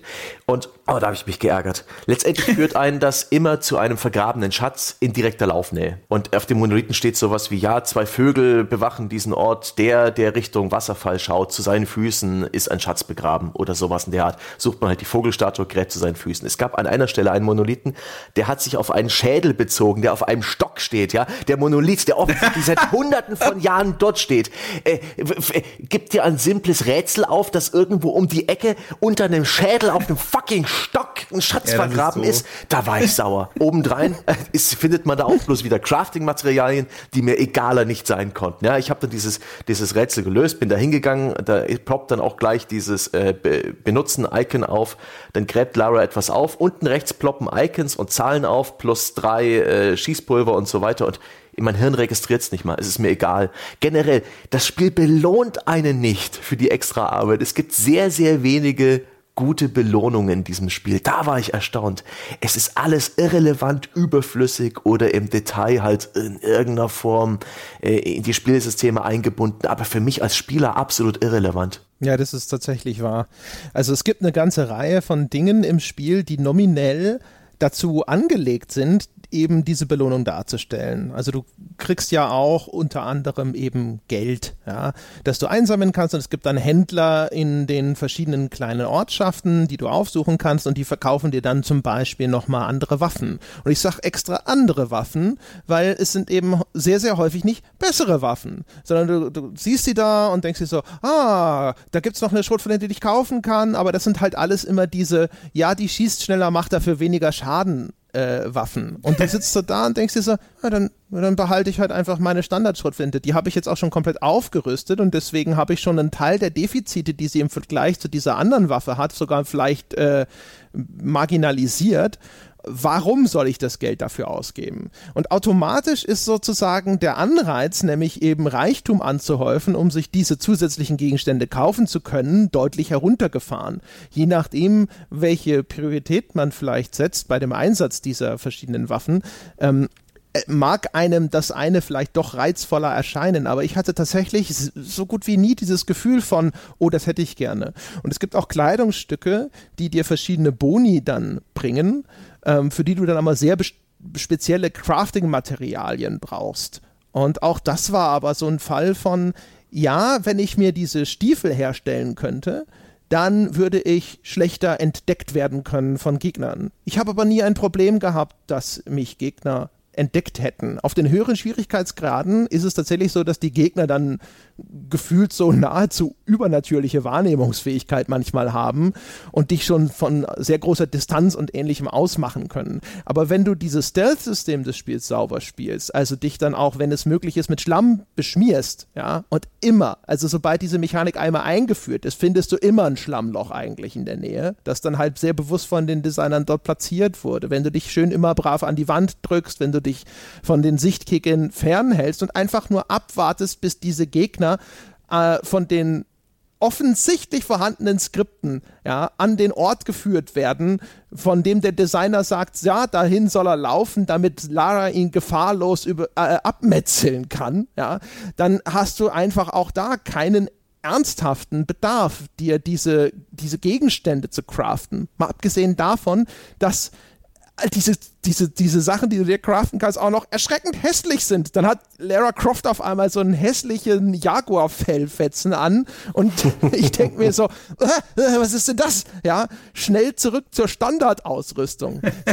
Sie kriegt ja dann auch manchmal so indigene Kleidung aufgezwungen. Dann rennt sie dann halt auf einmal in so äh, hier in, in, äh, in Paititi. Es ist eine so eine sagenumwogene, verlorene Stadt, die man dann auf äh, irgendwann findet oder sowas. Dann läufst du dann halt so in der lokalen Bekleidung durch die Gegend.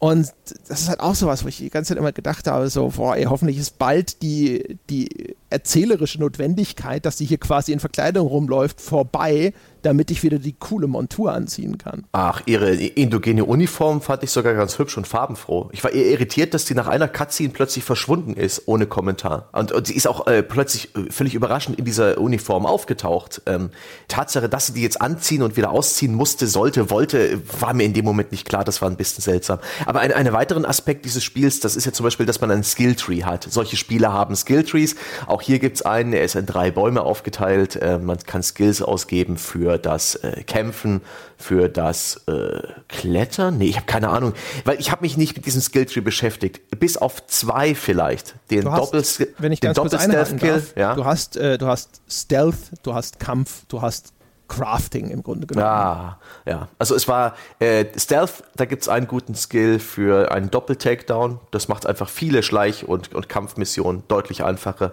Dann gibt es noch einen Skill, dass Händler weniger Geld verlangen und das war es eigentlich. Alles andere sind Nuancen, die mich nicht interessieren. Dass ich jetzt irgendwie noch eine andere, einen Trank herstelle, der mir irgendwie eine Hilfestellung leistet, die ich nicht brauche.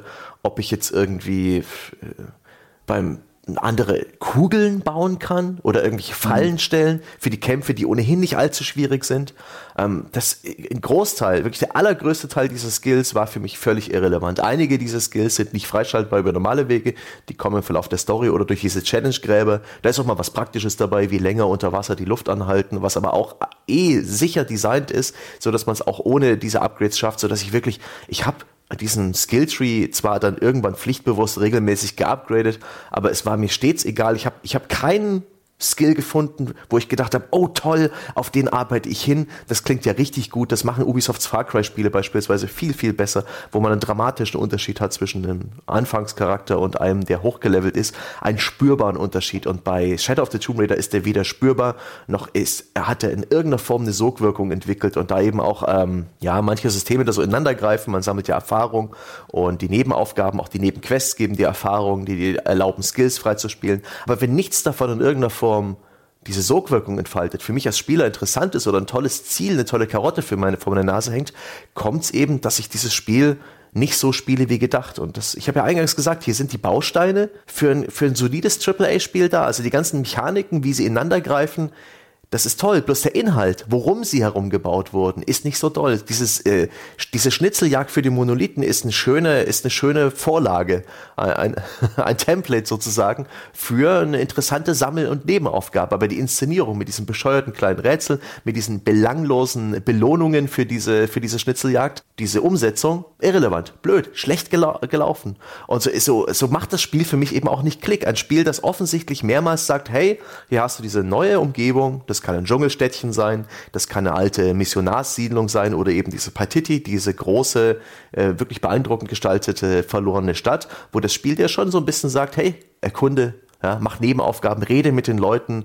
Hier haben wir einen kleinen Spielplatz für dich und es ist mir egal, weil es nichts für mich gefühlt, nichts für mich zu entdecken gibt, was mir irgendwie äh, was ich haben will. Es gibt keine Progression, auf die ich Bock habe. Ich spiele dann halt die Story weiter. Ja, es ist immer so, finde ich, ein, ein, eigentlich ein unmissverständliches Symptom oder unmissverständliches Anzeichen, ähm, wenn man in einem Rollenspiel, ob es jetzt ein klassisches Rollenspiel oder ein Action-Rollenspiel, was auch immer, wenn man keine Lust hat, in den Skilltree zu gehen und zu gucken, wo man neu verdiente Punkte ausgeben kann. Das ist für mich persönlich zumindest ein Symptom, wo ich dann ganz deutlich erkenne, okay, irgendwas läuft in diesem Spiel gerade falsch, dass ich so wenig Interesse habe, mir anzugucken, was ich meinem Charakter als nächstes beibringen will. Und genau das ist mir eben auch bei diesem Spiel passiert. Da gab es dann, also ich habe mich da mal so gefühlt, so ein bisschen so, ähm, wie wenn man bei der Tankstelle auf Toilette war und dann kommt man ja zurück und kriegt diesen 50-Cent-Bon. Und dann denkt man sich, okay, ich möchte davon, also irgendwas muss ich davon ja jetzt holen. Und dann gehst du die Tankstelle rein und läufst zwischen all diesen überteuerten Dingen rum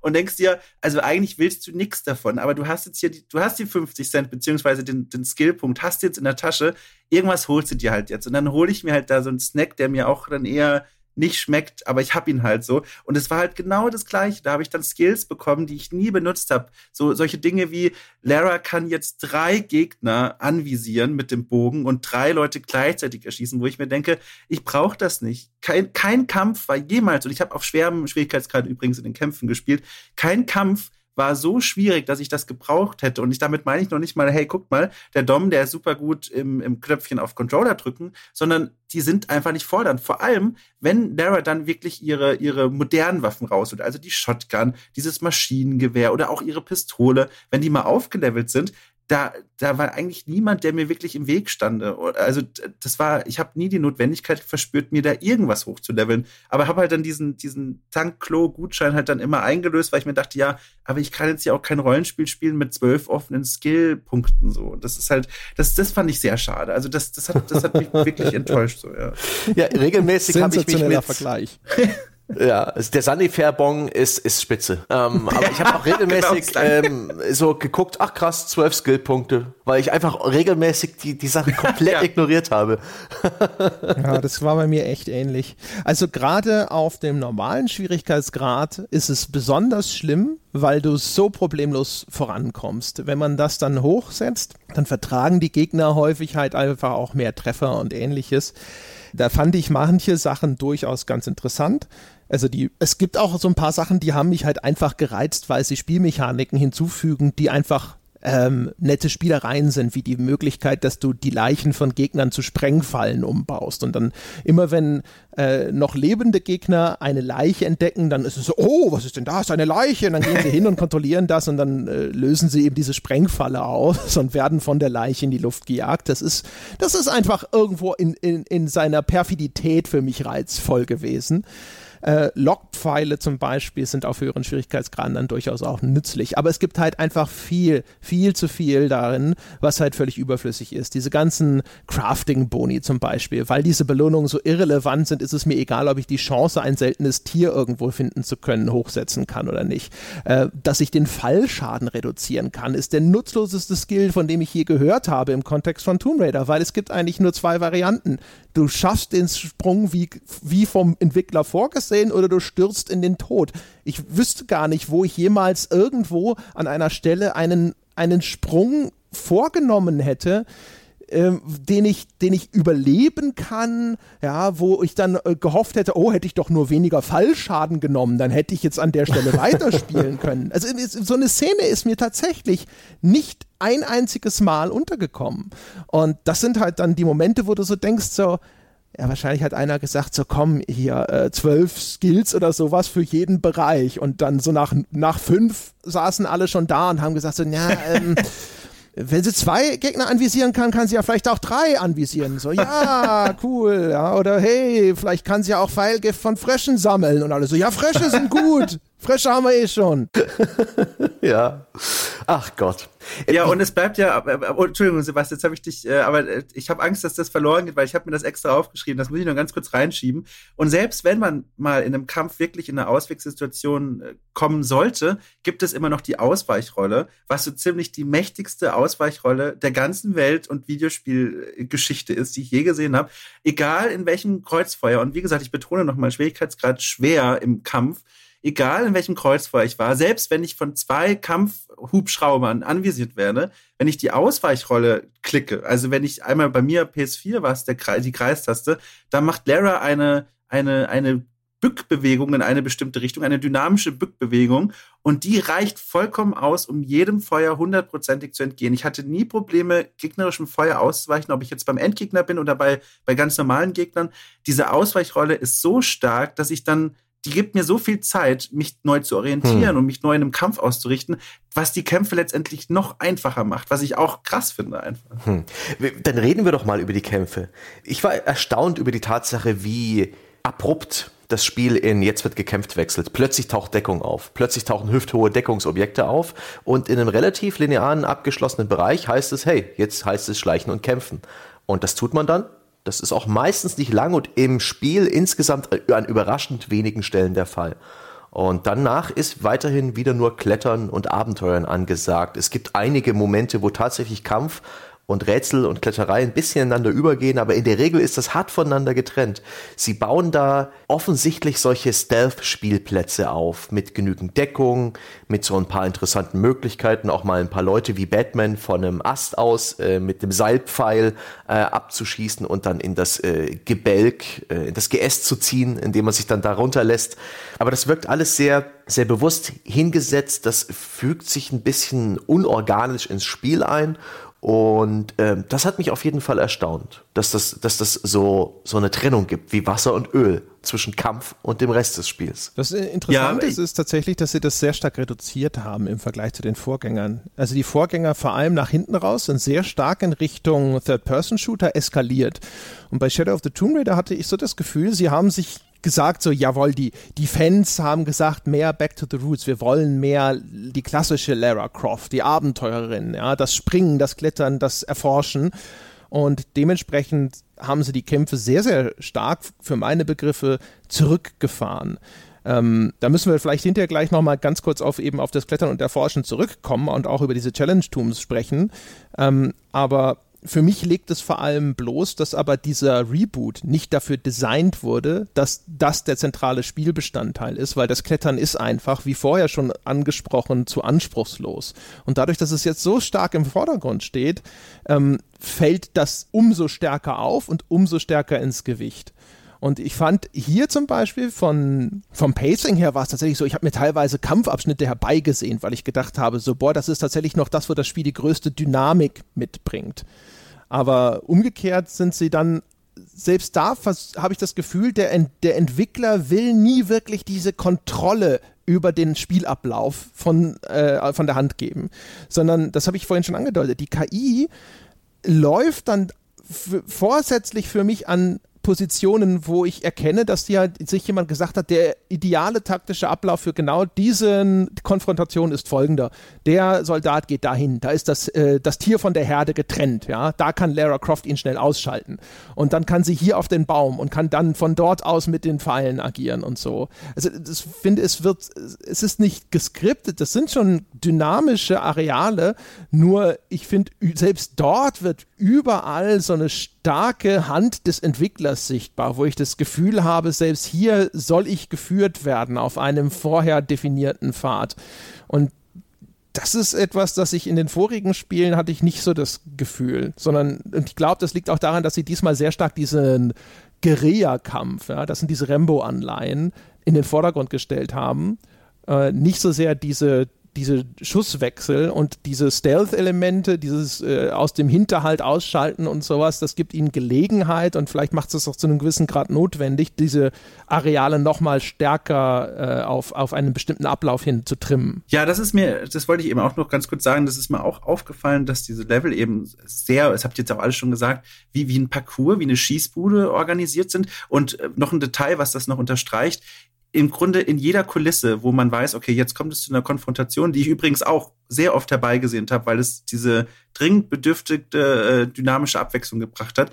Da gab es dann ganz oft das an den Baumstümpfen, die man als Deckung benutzen soll. Da waren halt so äh, praktischerweise Munitionskisten schon, da waren Flaschen, die man dann mit einem mit einem Tastendruck zu Molotow-Cocktails umwandeln kann. Da waren so komische Holzkästchen, die man auch zu Sprengladungen umfunktionieren kann. Also auch auf diese Weise durch diese verstreuten, aber gar nicht mal so verstreuten Items, wohl platzierten Items eigentlich, haben die Entwickler dann auch schon gesagt, okay, das ist der Weg, durch den du dich bewegst. Und wenn du den befolgst, dann kommst du auch zu den Granaten, die darfst du dann auch werfen. Und das hat dem Ganzen sehr viel Reiz genommen. Ich habe mich nie so gefühlt, als dürfte ich wirklich den Kampf ausfechten, den ich eigentlich ausfechten möchte. Ja, ganz wenig Improvisation, sondern eigentlich ja. auch da, wie im ganzen Spiel, so auch wie die Rätsel ja angelegt sind, über die wir noch sprechen werden, ähm, analysiere, was der Entwickler hier gemacht hat und verstehe, was er von dir will. Und das ehrlich gesagt, das hat dem hat das Spiel halt einfach nochmal in engere Bahnen gelenkt für mich, sodass es noch viel mehr, also es war auch schon bei den Vorgängern so, aber da waren zumindest für mich die Kämpfe waren viel stärker tatsächlich eben durch eine Dynamik geprägt und hier habe ich das Gefühl, versuchen sie wirklich fast alles auf Schienen ablaufen zu lassen. Mhm.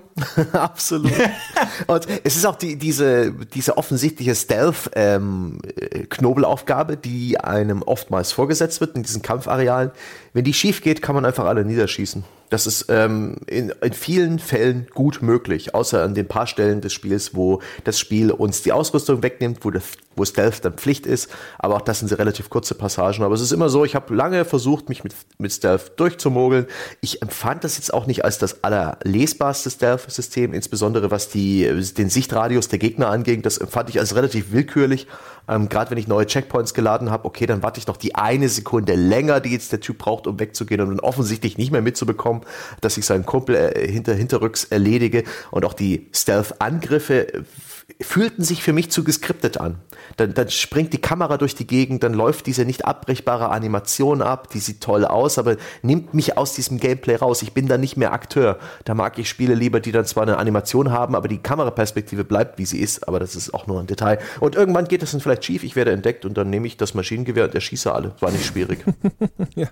ja, also die, also die KI äh, ist auch ähm, äh, die schwankt so, gerade wenn du den Schwierigkeitsgrad hochstellst, so zwischen äh, krass sozusagen. Also mein Gott, er sieht mich auf diese Distanz, wo ich gedacht habe, ich bin noch unsichtbar und manchmal aber dann auch völlig ignorant, wo du, äh, wo eine Truppe von Gegnern auf einmal hinter der nächsten Ecke ist und du denkst dir so, ja, oh, ihr habt nicht mitgekriegt, dass ich 15 Meter weiter Leute mit einer MG über den Haufen geschossen habe. Interessant, ja. Oder ähm, wenn du, wenn du, äh, wenn eine äh, wenn ein See, ein Fluss, etwas, wo du ins Wasser springen kannst, wenn das in der Nähe ist, hast du irgendwie God-Mode aktiv, weil dann ziehst du einen Gegner ins Wasser, das kann ruhig der andere Gegner sehen. Der rennt dann dahin und will auf dich schießen und dann tauchst du quasi um ihn rum, ja, kommst hinter ihm aus dem Wasser hoch, ziehst den nächsten in, in den Fluss und äh, massakrierst sie dann unter Wasser und dann geht das so weiter. also die KI ist dann, die wechselt so zwischen übermenschlich stark und vollkommen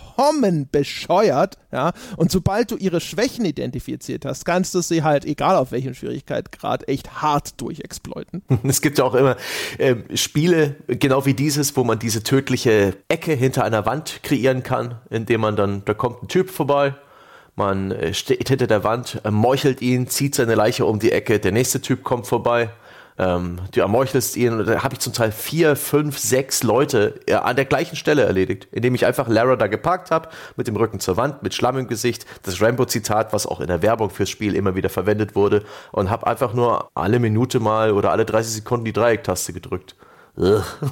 es gab ja sogar mal eine Stelle im Spiel, relativ äh, so im letzten Drittel, sage ich mal, wo plötzlich Gegner auftauchen, die Wärme, also hier so, so Goggles haben, die in der Nachtsicht funktionieren, die Wärmebilder finden. Infrarot, ja. Und dann, das war, das war der Moment, ähm, wo ich wirklich dachte, okay, jetzt muss ich meine Strategie ändern, weil scheinbar können die ja jetzt auch in meine Deckung dann reingucken, aber Nö. also ich lag weiterhin in der Botanik drin und die kamen, vielleicht war das auch ein Bug, ich weiß es nicht, aber die haben mir weiterhin quasi direkt in die Augen geguckt mit den Wärmegoggles, aber haben mich nicht gesehen.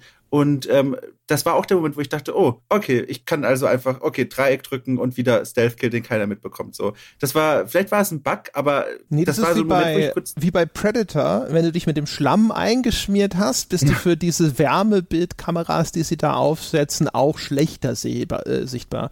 Also die sehen dich, glaube ich, schon früher als manch andere. Aber wenn du zum Beispiel halt um die Ecke rumstehst, ja, also erstmal noch vom Sichtkegel verborgen bist, auch da ist, das hat alles, also ganz grundsätzlich mal als Feststellung, das Spiel hat ein großes Problem mit dieser Unberechenbarkeit. Wenn du in dem hohen Schwierigkeitsgrad ähm, äh, kannst du ja auch zum Beispiel die Markierungen ausschalten, die dir signalisieren, hier ist äh, eine Kante, an der sich Lara Croft festhalten kann. Die sind normalerweise, sind da so es sieht immer so ein bisschen aus, als hätten da ganz viele Tauben drauf gekackt. Ne? Das sind so weiße, seltsame Dinger oder vielleicht soll das auch irgendwie, keine Ahnung, eine Verwitterung sein. Auf jeden Fall sind sehr deutlich diese Kanten erkennbar, an die man springen kann. Und diese Markierungen werden in einem hohen Schwierigkeitsgrad dann zurückgefahren oder ausgeschaltet.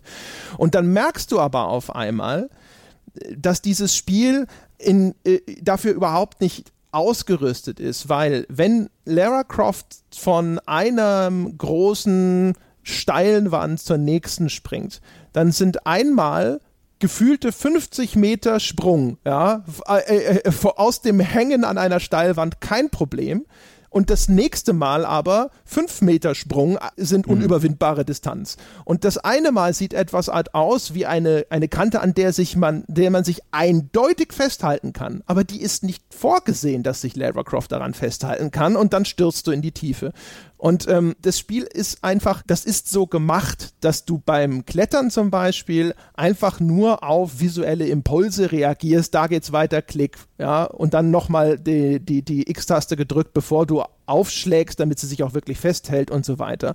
Und wenn diese visuellen Impulse weggenommen werden, wird dir nur die Willkür vor Augen geführt, mit der unterschiedliche äh, Aktionen von Lara ausgeführt werden, die dann auch irgendwo immer so, so durch Gottes Hilfe auf einmal viel weitere Sprünge schafft. Und du hast dann halt einfach nie, nie ein Gefühl dafür, ist das eine überwindbare Distanz oder nicht sondern das wird ja eigentlich nur mitgeteilt, das geht, weil da ist diese Markierung. Ich habe mich hab tatsächlich am Anfang versucht, ohne diese Markierung zu spielen, hatte genau das gleiche Phänomen. Es hat sich so ein bisschen angefühlt wie so rückwärts einparken, ohne Einpackhilfe so. Du musst immer noch in dieselbe Parklücke rein. Nur ist jetzt alles viel schwerer. Ähm, und, aber du hast trotzdem nicht die Möglichkeit, einen anderen Parkplatz zu finden. So, so ist das so ein bisschen mir vorgekommen. Und es war halt nur frustrierend, weil das Spiel ist eben nicht so, wie du selber gesagt hast, so offen, dass es sagt, okay, das ist eine ganze, ganze Möglichkeit an Wänden, an die du rankommst. Wir führen dich zurück dann später wieder auf diesen Weg, wo du hinkommen musst, um die nächste Mission zu erreichen. Nee, es gibt einen Punkt in diesem, in diesen Hubs, in diesen Open World Hubs, den du erreichen musst. Und wenn du ihn nicht erreichst, dann, dann stirbt Lara. Tja, Na, dann, dann können wir doch mal die Brücke schlagen so ein bisschen zu dem, dem Weg, den man sich das Spiel bahnt. Nicht nur die Klettertechnik, vielleicht auch das Erleben der, der, der Kernkompetenz von Lara, nämlich das äh, Durchstöbern von antiken Gräbern. Das äh, ist, ist vielleicht auch ein Trigger für dich, Dom. Das äh, Entdecken von Geschichte, das Zusammenknobeln irgendwelcher Rätsel und das sich den Weg bahnen durch die offensichtlich aus Semmelbrösel und Keksen zusammengebauten Ruinen Mittelamerikas. Ja, ich weiß gar nicht, wo ich da anfangen soll. Ähm, ähm, ja, wo soll ich da anfangen? Das ist so ein riesiges Thema, die, diese, diese, diese Erkundung dieser Spielwelt. Vielleicht fange ich bei dem offensichtlichsten an, was mich auch wieder unheimlich gestört hat. Ich muss es leider so sagen und bin gespannt, wie ihr das seht, aber ein großes Problem dieser Spielwelt ist für mich, dass es sich anfühlt wie ein gigantisches Schalterrätsel. Die gesamte Spielwelt dieses Spiels fühlt sich an wie ein Abenteuerparcours für Archäologen aus Europa oder Amerika, die eben mal was erleben wollen. Und deswegen gehen die in solche Parcours rein, die dann nach außen hin aussehen wie irgendwelche Maya-Pyramiden. Aber die gesamte Architektur, das gesamte Interieur, jeder einzelne Stein ist darauf ausgelegt, gelöst zu werden. Es gibt ein Rätsel, mit dem am Ende die gesamte Architektur und der gesamte Grundriss von manchen Pyramiden komplett verändert wird, nur um irgendwie zu einem Ziel zu kommen. Und das trifft scheinbar nicht nur die Maya-Kultur, sondern im Laufe des Spiels kommt man auch mal in eine, in eine christliche Kapelle und auch die christliche Kapelle ist ein einziges Rätsel, das darum, das daraus besteht, Lichtstrahlen in bestimmte Richtungen zu lenken. Und das sind Momente, also ich, ich kann halt jetzt nicht mehr einen Schritt zurückgehen und sagen, so würde ich jetzt als äh, jemand drüber denken, der da jetzt nicht vorbelastet ist, aber als jemand, der so zumindest schon in paar dieser Ruinen mal stand so und die mal in echt gesehen hat, ich kann das, ich ertrage das nicht. Das ist so, das haut mich so raus, das holt mich so aus dieser Welt raus, weil das ist so offensichtlich halt einfach nur Rätseldesign verpackt in einer Maya-Pyramide. Und das ist so, das ist faul auch so ein bisschen. Also vielleicht ist faul das falsche Wort, aber man könnte das auch anders machen, dass sich das organischer ergibt, dass man, dass das echter wirkt. Aber so ist es eigentlich nur ein Spaziergang vom einen Rätsel zum nächsten. Und das, das fand ich sehr, also mindestens schade. Stimmt schon. Es gibt keine Sackgassen. Es gibt äh, meistens einen relativ linearen, klaren Weg dadurch und auch vieles Zufälliges, ja. Kaputte Mechanismen, irgendwelche äh, Käfige, ja. die an der Decke hängen, sind lustigerweise wie ein Rätsel. Als hätte der, der Maya oder der Inka es genauso verrotten lassen, äh, um dir da den Weg zu bahnen. So arrangiert, dass es dir genau den Weg ebnet, dass du, wenn da was kaputt geht oder du einen Teil davon zerstörst, gerade das Rätsel gelöst ist und der Weg offen. Ähm, da ist Ordnung im Chaos, die da gar nicht hingehört, aber die das Spiel äh, für dich da so hin, hingebaut hat. Das wirkt in der Tat ein bisschen befremdlich. Ich empfand diese Abschnitte aber durchaus als unterhaltsam und mit als die Höhepunkte im Spiel. Wenn das Klettern da mal geklappt hat, wenn das nicht so ein bisschen frickelig war oder, oder hackelig, wie es halt manchmal war, war das eine interessante Aufgabe für mich. Keine allzu anspruchsvolle, aber eine abwechslungsreiche, eine schön inszenierte und das waren zum Teil schon beeindruckende, herrlich übertriebene Kulissen. Wie, was da zusammenstürzt, wie da Vulkane explodieren, Sturmfluten durch die Gegend kommen, wie Lara immer wieder, und das mag ich sehr gern, das hat das Spiel super gemacht, äh, durch enge, Lücken sich zwängt, wie das Spiel Klaustrophobie erzeugt. Ich bin niemand, der großartig für, für, für virtuelle Höhenangst empfänglich ist. Die empfinde ich in der Realität, aber Spiele transportieren für mich dieses Element von, von Erkundung nicht gut. Da gibt's auch, äh, Uncharted macht das ja auch oft, wenn man über so eine Kante guckt und sieht, wie weit es runtergeht. Das trifft mich nicht. Aber wenn sich Lara irgendwo unter der Erde, vielleicht noch während einem Erdbeben, durch äh, äh, so, so Engstellen zwängt und, und irgendwie kurz davor ist, erdrückt zu werden, das nimmt mich mit. Das hat das Spiel wirklich toll gemacht. Stellenweise übertreibt es das Spiel dramatisch damit, wo sich Lara gerade durchzwängt die wird Zeuge einiger wirklicher Gräuel, anders kann ich das nicht sagen, und äh, kommentiert das kaum, was ich auch völlig seltsam fand. Aber insgesamt war das eine relativ abwechslungsreiche, unterhaltsame äh, Tour, die ich mit Lara da durch das Spiel gemacht habe. Das war schon ganz in Ordnung. Auch da wieder Inszenierung in dem Spiel ist äh, also erstmal grundsätzlich größtenteils exzellent, übertreibt es halt häufig nur, indem es bestimmte Situationen immer wieder herbeiführt. Ähm, diese Beengung zum Beispiel. Ich glaube, dass sie da teilweise Kameraperspektiven von The Descent, dem Horrorfilm, den gefühlt Tomb Raider seit dem Reboot auch mm. immer wieder gern zitiert, kopiert, aber auch, und das, das hatte schon eine extrem effektive Kamera, die diese Beengung so wunderbar rübergebracht hat. Ne? Das ist so ein bisschen relativ weit hinten am Körper, sehr bodennah und mhm. dadurch ragen die, die Decke und der Boden sehr beengend in dieses Bild mit rein. Und man, man denkt manchmal, eigentlich, da passt sie doch nicht durch und dann kommt sie da doch irgendwie so ein bisschen durch. Da ist sie wie so eine Katze, ne? Wenn der Kopf durchpasst, dann kommt Lara Croft auch durch. Und ähm, das, da, an einer Stelle bleibt sie so unter Wasser, in so einer beengten Stelle sogar kurz stecken. Und das ist schon ein cooler Moment, wo sogar so ein bisschen Spannung aufkommt, auch wenn mir klar ist, dass das gerade so eine Cutscene ist und natürlich kommt sie da raus. Aber das, das fand ich dann effektiv gemacht, nur äh, sie übertreiben es halt so ein bisschen, weil du dann halt irgendwann denkst so, oh, Lara Croft robbt irgendwo durch äh, eine enge Passage, gesäumt mit Leichen unterschiedlicher Verwesungszustände. Ah, muss wohl Dienstag sein. Ja? Yep. Und es ist halt einfach zu häufig das Gleiche nochmal reiteriert, äh, dass, sodass es dann nach hinten raus dann wieder eher ein bisschen belustigend wirkt, äh, was schade ist, weil es eigentlich toll gemacht ist und äh, auch sonst so. Ich finde sowieso die Unterwasserpassagen, die sind ähm, zumindest in dieser in dieser Art und Weise, wie sie jetzt hier, also so also ausführlich wie sie sind und so äh, wie sehr, wie man da wirklich die Kontrolle hat, sind sie neu. Und die sind toll gemacht. Alles mit Wasser in dem Spiel oh. ist ehrlich gesagt toll. Ich finde, die Beleuchtungseffekte unter Wasser sind toll. Wasser Moment. im Spiel sieht toll aus. Moment. Nee? E unter Wasser patrouillieren Piranha-Schwärme ja, in einem gleichförmigen Kreis. Und du musst im Seetang schwimmen und dort verharren, während die Piranha-Patrouille vorbeigeschwommen ist, damit sie dich nicht frisst. Ja, und auch Muränen, ja, Aasfresser, coole, coole Viecher, ja. Du wirst von Muränen getötet. Und auch Piranhas würden, das ist unlogisch, Piranhas würden Lara nicht, also, also wie da die Natur verzerrt wird ähm, und zum Feind gemacht wird. Boah, mein Gott. Furchtbar. Das ist, äh, also, da geht's, weißt du, so auch wie das, was Dom sagt. Ich kann schon verstehen, dass jemand, der insbesondere mit seinem Background und der generell geschichtsinteressiert ist und sowas, dass man äh, dann da so die Hände über den Kopf zusammenschlägt. Aber da bin ich echt in der Lage, das Ganze halt als so, in, weißt du, bei Indiana Jones sitze ich auch nicht da und denke mir so, ja, ja, X marks the spot, ey, ja, deine Mutter, das hat noch nie einer gemerkt in all den Jahren. Oder wenn irgend so eine Inka-Maschine nach ich glaube, wo sogar kommentiert wird, dass das seit hunderten Jahren da steht und die, die funktioniert, indem da solche Windsegel aufgespannt werden. Und ich denke mir so, ja super, da hat aber jemand sein Imprägnierspray benutzt, damit der Stoff nach hunderten von Jahren noch wirklich in diesem Zustand ist. Natürlich ist es alles Zeug, bei dem einem bei kurzem Nachdenken klar wird, dass das völliger Quatsch ist. Aber ich, da kann ich halt tatsächlich mich drauf einlassen, dass man hier in so einem so einem Action-Fantasy-Abenteuer. Das Ganze hat ja sogar übernatürliche Elemente immer wieder mit drin und so. Das kann ich alles noch schlucken. Und auch die Instakill-Piranhas. Ich habe häufiger gesehen, dass die Leute sich daran sehr gestört haben, aber ehrlich gesagt, ich, ich bin in den ersten drei Abschnitten tatsächlich einfach durchgeschwommen. Ich habe, man, man kann ja immer diese Abenteurersicht aktivieren und dann werden solche Sachen wie diese Piranha-Schwärme rot markiert.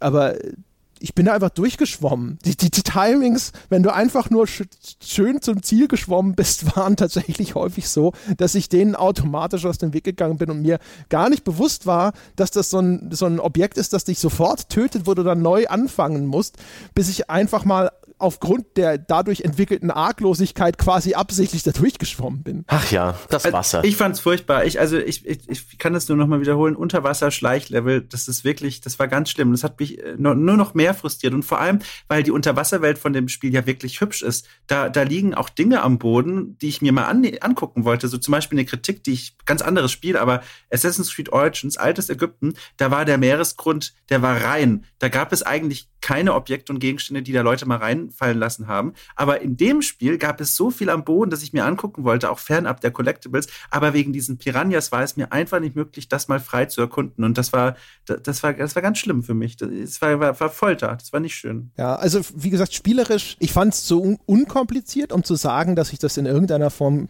kritisierungswürdig fand, das, aber ich, mir ging es vor allem darum, dass halt die Lichtstimmung unter Wasser, die Verzerreffekte, die eingesetzt werden, um das äh, Unterwassersein sozusagen darzustellen und auch äh, wenn du wenn du oberhalb der Wasseroberfläche bist, wenn dann irgendwo ein rauschender Strom unter Lara entlang zieht und so, das ist alles, finde ich, technisch und inszenatorisch teilweise super schön gemacht. Das hm. habe ich mir einfach super gerne angeschaut.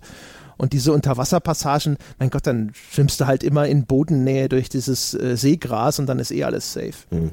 Steuert sich auch gut, muss ich sagen. Also das, äh, das Handling von Lara unter Wasser war deutlich gepolischter als über Wasser am Felsen hängt.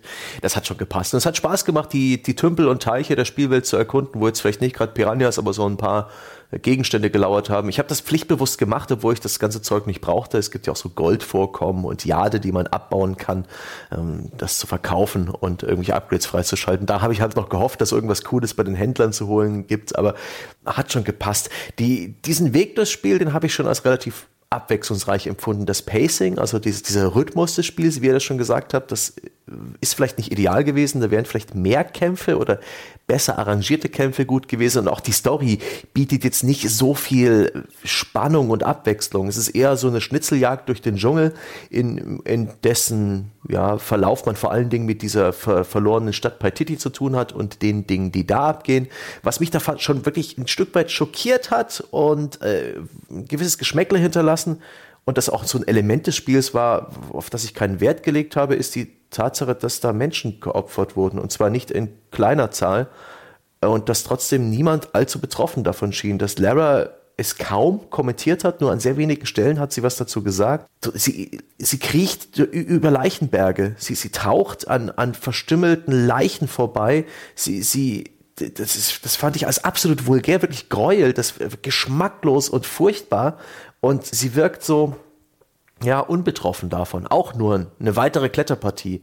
Das, das habe ich dem Spiel übel genommen. Das war viel zu viel. Das hätten sie sich sparen können. Und das ist auch etwas, das ich, ähm, weiß nicht, war das Rise of the Tomb Raider, wo eins dieser bekannten ikonischen Werbebilder war, wie Lara in so einem See aus Blut sich erhebt? Oder war das das erste Tomb Raider? Weiß es nicht. Von 2013. Gibt, also, ähm, ich kann mich nicht an dieses Tomb Raider Werbebild erinnern. Ähm, in The Descent ist eine ikonische Szene am Schluss, wo dort die Heldin in diesem Film sich am Schluss aus so einer Art See aus Blut erhebt. Ha, Aber verwechsel ich das jetzt? Es kann sein, dass, weil das Bild wird sicherlich häufig mal in Verbindung mit Tomb Raider erschienen sein, stammt aber dann nicht aus Tomb Raider. Aber das ist eine schöne Überleitung zu einer Geschichte, die ich mal Dom fragen wollte. Und zwar im, äh, im englischsprachigen Raum, in den, in den US-Medien, da gibt es äh, bei den, sag ich mal, den, den Magazinen, die sich gerne auch mit so einem soziokulturellen Aspekt von Computerspielen beschäftigen, sehr viele Abhandlungen darüber, inwieweit Lara Croft eigentlich in diesem Spiel weiterhin so der Archetyp des Kolonialisten ist. Die weiße, reiche, adelige Frau, die irgendwo zu den Wilden kommt und all ihre Probleme löst und einfach alles einsteckt, was ihr gerade in den Kram passt. Und das finde ich interessant, weil man das schön anknüpfen kann an diesen Szenen mit den Menschenopfern, die du besprochen hast, die für mich erstens, ehrlich gesagt, mal wieder so einen äh, so einen sehr hanebüchner Versuch sind, ähm, etablierte Filmbilder in das Spiel zu bringen. Ja, Apokalypto, der Mel Gibson-Film, übrigens ein sehr guter Film an sich ist, ähm, hat das sozusagen vorgeführt. Also wollen wir sowas auch. Es geht ja um Maya, es geht um Inka. Wir brauchen Leute, die, bei denen das Herz rausgeschnitten wird und die auf irgendeine so Art Maya-Pyramide geopfert werden. Aber genau in der Szene zum Beispiel, also die, dem Vernehmen nach, ich habe das jetzt nicht selber gesehen, aber dem Vernehmen nach haben die Entwickler vorher auch so häufig drüber gesprochen, dass sie sich dieser Problematik in der Figur Lara Croft bewusst sind und dass sie versuchen wollten, damit feinfühlig umzugehen. Und ich habe gerade da gedacht, so, boah, aber hier ist die Darstellung, sie kommen nach Paititi und nur weil der der, der Böse sozusagen hier mit diesen Naturkatastrophen ein Bedrohungsszenario heraufbeschwört, sind die ganzen Wilden wieder bereit, reihenweise Menschen zu opfern und die Hälfte zumindest vom Dorf ist damit einverstanden. Das wird so ein bisschen legitimiert, dass die Leute ja auch nur so ein bisschen Angst haben und mitzumachen, aber so richtig bestürzt ist keiner darüber, dass da jetzt wieder Herzen rausgeschnitten werden. Oh ja. Und ähm, also ich hatte das Gefühl, ehrlich gesagt, ähm, wenn man dieser Kritik folgen will, es gibt bestimmt Leute, die jetzt sagen, mit den Augen rollen und sagen so, boah, das ist, ist doch nur, ne, es ist ja nur so ein, so ein Abenteuerding und sonst was, jetzt lassen wir die Kirche mal im Dorf und so weiter. Aber ich habe das Gefühl, wenn im Vorfeld von den Entwicklern geäußert wurde, sogar man sei sich dessen bewusst und man wolle damit in irgendeiner Form feinfühliger umgehen, ich hatte nicht das Gefühl, dass das gelungen ist.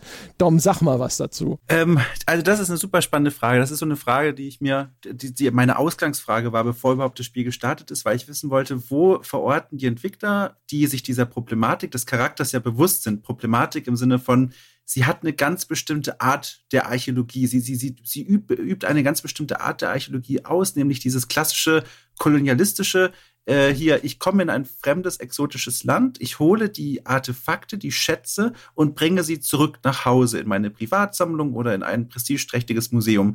Und das sind, das sind Prozesse, die wir aus der Geschichte so auch kennen. 18. bis 19. Jahrhundert war das immer noch ganz normal in Walk. Ähm, allerdings ähm, war ich ja eben dann am Anfang so überrascht, dass sie dann eben versuchen, das so ein bisschen auseinanderzunehmen, dass sie eben Lara im, in Form ihres Freundes ähm, eine Reflexionsebene geben und sagen, hey, das ist eigentlich gar nicht richtig, was du da machst. Und vielleicht solltest du mal hinterfragen, was du da auch von deinem Vater, der das ja scheinbar richtig begeistert gemacht hat, fast schon als Schatzsucher, vielleicht solltest du das mal hinterfragen und ändern. Das Spiel aber, ähm, finde ich, gelingt es schlussendlich nicht, dieses, diesen, diesen, ja, diesen, diesen Arc, diesen Stereotypen aufzulösen oder zu hinterfragen und gar nicht mal so sehr an dieser Stelle der Menschenopfer, denn Menschenopfer aus einer kulturwissenschaftlichen Sicht, die gab es überall auf der Welt und gibt es teilweise noch überall auf der Welt. Und das ist erstmal nichts, wo ich sagen würde, das ist ein, ein verletzender Archetypus, der irgendwie, ähm, der mit einem Stereotypen verbunden ist, sondern die Ursprünge gibt es in diesen indigenen Gesellschaften. Ein anderer Punkt aber, wo das Spiel auf einer ganz Ebene, auf einer ganz anderen Ebene zeigt, dass es eben diese, diese, diese Grenze nicht überschreiten kann, dass es immer noch verhaftet ist in diesem klassischen eurozentrischen, was ist wild und was ist, was ist eingeboren und, und was sind Barbaren. Das ist an einer ganz anderen Stelle und zwar an der Form, wie wir mit diesen Indigenen zu tun haben. Es gibt nämlich in dem Spiel spannenderweise zwei unterschiedliche Maya-Kulturen eigentlich. Zum einen gibt es so die zivilisierten Indigenen, das sind die, die wir in unserem Dorfhub kennenlernen, das sind die, mit denen wir handeln, das sind die, mit denen wir ähm, interagieren und Nebenquests erfüllen, die wir beim Fischen beobachten können, die wir beim Kleidung machen beobachten können, die wir bei Festen feiern beobachten können. Das sind so die zivilisierten Indigenen, wo auch sogar so ein bisschen so dieser Stereotyp des, des edlen Wilden so mit anstößt. Und dann kommt eine zweite Art von Indigenen dazu, wo sich das Spiel richtig exzessiv ausübt in Stereotypen und Klischees, die weder richtig noch sonderlich äh, cool, sage ich mal, sind. Und zwar die sogenannten ja, Savages. Das sind so diese Wilden, die unter der Erde leben, die in dem Spiel eine, ein Artefakt beschützen und die uns begegnen wie, wie Monster. Und die werden auch vom Spiel so vorgeführt und eingeführt, wo ich dann auch selber erstmal dachte, okay, komm, jetzt Zombies oder irgendwie untot oder so, weil man hört die immer nur, man sieht immer erstmal nur, die haben ganz viele Soldaten umgebracht und aufs brutalst zerstückelt. Man hört sie von weit entfernt durch die Kavernen rufen und brüllen und tierische Laute machen. Und wenn man sie zum ersten Mal sieht, dann bewegen die sich auch gebückt mhm. und können gar nicht aufrecht laufen. Und überall sind, sind sie, sie, sie tragen Knochenkleidung und ganz komische Dinge und die einen, die einen entfremden davon, wo man sagt, okay, das sind Monster. Und dann habe ich mal den Fotomodus benutzt in einen dieser Kampfsequenzen, wenn man dann wirklich mal auf die trifft und auch mit die zuerst bekämpft und habe mal mit Hilfe des Fotomodus mir die ganz genau angeguckt, wie die eigentlich designt sind. Und da habe ich dann erstmal rausgefunden, das sind gar keine Monster oder mythische Wesen, wie das so erst so ein bisschen suggestiert wird, sondern es sind auch normale Menschen, die eben Knochenschmuck tragen. Das sind Menschen, die keine Krallen haben, sondern die, die die Krallen von Tieren um ihre Finger gewickelt haben, damit das so aussieht. Und das Spiel will dir eigentlich sagen, okay, das sind eigentlich Gegner, aber sie sind eine eigene Kultur. Auch sie sind Menschen, die dort einen eigenen Kulturkreis haben, was von der Botschaft her eigentlich, finde ich, eine total reflektierte Art und Weise ist, an sowas heranzugehen. Aber gleichzeitig liefert das Spiel nicht nach. Das Spiel kommt nie über den Punkt hinaus zu sagen, die haben wirklich eine Kultur, die haben Kinder, die haben ein ziviles Leben. Die bleibt, das Spiel bleibt eigentlich an dem Punkt, dass sie sagen, das sind eigentlich Zombies, die sich mit dir verbünden. So mehr sind die nicht wert. Die können nicht mal Englisch, wie komischerweise alle anderen zivilisierten Indigenen in dieser Welt. Das sind die Wilden, die kämpfen mit dir am Ende mal zusammen. Aber ähm, sie bleiben diese komische Brut, die unter der Erde lebt. Und das war für mich der eine Moment, wo ich gemerkt habe, okay, das Spiel ist sich vielleicht der Problematik bewusst, gibt aber eigentlich geht nie die wichtigen Schritte, um mal diesen Stereotypen aufzulösen, um zu zeigen, hinter denen steht wirklich eine Kultur. Das ist gerade wirklich nur Laras Empfinden, dass es Wilde sind. Soweit geht das Spiel nicht. Und der andere Punkt, der vielleicht noch viel frustrierender für mich war ähm, und der vielleicht auch ein bisschen einfacher nachzuvollziehen ist, die große Lektion, die Lara aus diesem Abenteuer mitnimmt, ist, Zumindest sagt sie das. Okay, es ist scheinbar wirklich nicht das Richtige, wenn ich in irgendwelche Kulturkreise komme, die Artefakte mitnehme und versuche, alles zu fixen, alles zu reparieren und als, als Eindringlich von außen alles wieder gerade zu biegen. Und während sie das sagt, sieht man sie in ihrer Menschen daheim in ihrem Anwesen sitzen und die Kamera fährt über all die Artefakte, die sie und die ihr Vater über der, über in ihren Weltreisen gesammelt haben und filmt die und zeigt die wie so Trophäen. Und das ist so eine Bild-Tonschere, die mir völlig äh, unglaubwürdig macht, dass Lara wirklich aus diesem Abenteuer was gelernt hat. Und das war so die beiden Punkte, wo ich gemerkt habe, das Spiel ist sich der Problematik bewusst, cool genug. Es gibt 20 Minuten am Anfang, wo das mal ein bisschen thematisiert wird, ist auch super cool, aber danach wird das fallen gelassen. Und da kommt auch so ein bisschen die Frage aus, auf inwieweit überhaupt dieses Genre von so einer Heldengeschichte, Lara, die Heldin, die da Abenteuer erlebt, überhaupt geeignet ist, solche Stereotypen auseinanderzunehmen. Es ist ja auch, also äh, man, ich glaube, es hätte eine, einer Bereitschaft äh, bedurft, dass äh, mhm. diese Figur Lara Croft auf eine Art neu zu definieren, zu der man offensichtlich nicht bereit war. Also genauso wie wenn sie versuchen, ähm, negative Seiten von Lara Croft zu beleuchten, was ehrlich gesagt für mich ja schon ein riesen Fortschritt ist, weil in den vorigen Teilen war Lara Croft so eine riesige Mary Sue, weißt du, sie hatte immer recht, sie konnte alles, sie war hyperbegabt, sie lag nie falsch, sie hat eigentlich keine Fehler gemacht. Und insofern überhaupt mal einen, einen negativen Aspekt des Charakters Lara Croft zu beleuchten, finde ich ja schon mal einen Fortschritt, aber dann halt alles, alles so unausgegoren. Also es kommt einmal auf und danach bleibt das Spiel jede weitere äh, Kommentierung oder jede weitere vernünftige Entwicklung oder sonst irgendwas in dieser Richtung schuldig. Denn also auch zum Beispiel dieses Ja, zu Hause ist es vielleicht doch am schönsten, was dann in dieser Post-Credit-Sequenz zum Ausdruck kam. Also auch das fand ich erstens nicht eine wirklich starke Aussage in diese Richtung, so Lektion gelernt. Und das ganze Spiel über zum Beispiel wird das Ganze ja sogar ad absurdum geführt, weil was macht denn Lara Croft in diesen Dörfern? Da sind ja mhm. Nebenmissionen vorhanden. Und das sind dann häufig, selbst bei trivialsten Aufgabenstellungen, Lara Croft ist diejenige, die es dann wirklich gerade biegt. Also wenn Lara Croft denkt, ich es gibt keinen Anlass für Lara Croft, die Lektion zu lernen oder zu der Erkenntnis zu gelangen, ich sollte nicht in fremde Länder fahren und glauben, ich könnte dort die Probleme der Leute lösen. Weil das tut sie die ganze Zeit. Lara Croft mhm. hat allen Grund zu glauben, ja, ich kann überall hinkommen und die Probleme der Lö Leute lösen, weil ich bin schlauer und ich bin kompetenter als alle dort. Ja, das ist, und es gibt ja zweimal im Spiel, es gibt zwei Personen, die ihr versuchen entgegenzuhalten. Einmal Jonas Freundin Abby und die, diese Rebellenanführerin Anführerin Unuratu, die beide mit unterschiedlichen Argumenten sagen, Lara, das ist hier zum einen nicht dein Kampf und auch nicht dein Land und wir haben Sorge, dass mit dir noch mehr Leute von außen kommen. Und in beiden Fällen wird noch in derselben Sequenz diese beiden Personen dann überredet von Lara, die dann mit verschiedenen Argumenten sagt so, nein, nein, das ist schon ganz gut, dass ich mich jetzt hier ein bisschen umtue und äh, ich, ich kann euch helfen, glaubt mir. Und dann sagen die, ja, okay. das ist halt so die Art der Reflexion, die da passiert und das ist halt so, äh, ja, ja, nee, das ist halt, das ist schade, weil man könnte diesen Charakter wirklich schön entwickeln und auch, auch für Leute spannend machen, denen das egal ist, diese Fragen, ob die jetzt von außen kommt und Probleme hilft. Aber das würde dem Charakter Tiefe geben. Aber so ist das halt immer so dieses so Schatzsucher-Klischee, das halt wirklich äh, müde macht. Vielleicht haben sie sich auch mit dieser Eröffnungsfrage, die sie ja relativ früh im Spiel stellen, Lara, ist es eigentlich gut, was du da machst? Ähm, wie, ist es nicht doof, dass, es, dass du immer nur an dich denkst? Die haben sich in der Ecke manövriert. Denn letztendlich will der Spieler ja Gräber erkunden und Artefakte genau, finden. Ja. Und da halte ich eben das, äh, das lächerliche Klischee vom Abenteurer, so unrealistisch es ist, und äh, halt einfach für besser. Nathan Drake ist der bessere Spielcharakter für diese Art Spiel oder eben Nicolas Cage in National Treasure. Äh, etwas völlig übertriebenes, selbstironisches, äh, das mit einem Augenzwinkern inszeniert ist, das sich offensichtlich nicht hundertprozentig ernst nimmt, funktioniert einfach besser als diese ernste Narration, die aber letztendlich konsequenzlos bleibt. Ja, oder halt nicht bereit ist zuzulassen, dass ja. Äh, man zu dem Schluss gelangen kann, Lara Croft ist halt in der Hinsicht äh, ein Arsch, wenn du so willst. Ja. Also mhm, genau. ich hätte ja nichts dagegen. Ich finde zum Beispiel, weißt du, man, man wird vielleicht auch zum Beispiel sagen können, ähm, schau mal, sehr viele von diesen Actionhelden-Klischees, ja, äh, wieso werden die jetzt auf einmal bei Lara Croft auf diesen Prüfstand gestellt äh, und nicht bei anderen männlichen Figuren? Ist das sexistisch oder sowas? Weil man halt sagt, so, das, das will man einem äh, weiblichen Charakter jetzt nicht zubilligen. Und wo ich, ich habe so zwischendrin, weil ich, ich habe so zwischendrin immer mal wieder gedacht, so, boah, das, das und das und das, das stört mich und habe mir, hab mir die Frage gestellt, ist das jetzt etwas, was würdest du das auch, wenn das eine männliche Figur wäre, kritisieren?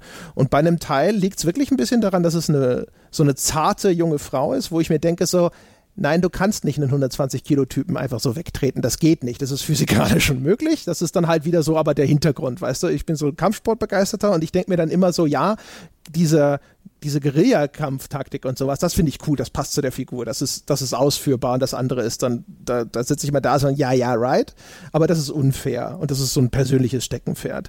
Aber bei vielen anderen Sachen ist das Spiel halt wieder so, ähm, es, ist, es, es will sich nicht festlegen, was das jetzt für eine Figur ist, weil eigentlich zum Beispiel nominell, dem Start nach ist sie eine Superheldin. Da reißt ein Flugzeug mitten im Flug auseinander, das sie verbleibt alleine nur in einem Cockpit, jetzt flügellos und rumpflosen Cockpit zurück, das aus irgendeinem Grund auch nicht anfängt zu taumeln, sondern in, in, in einem Sinkflug weiter abstürzt.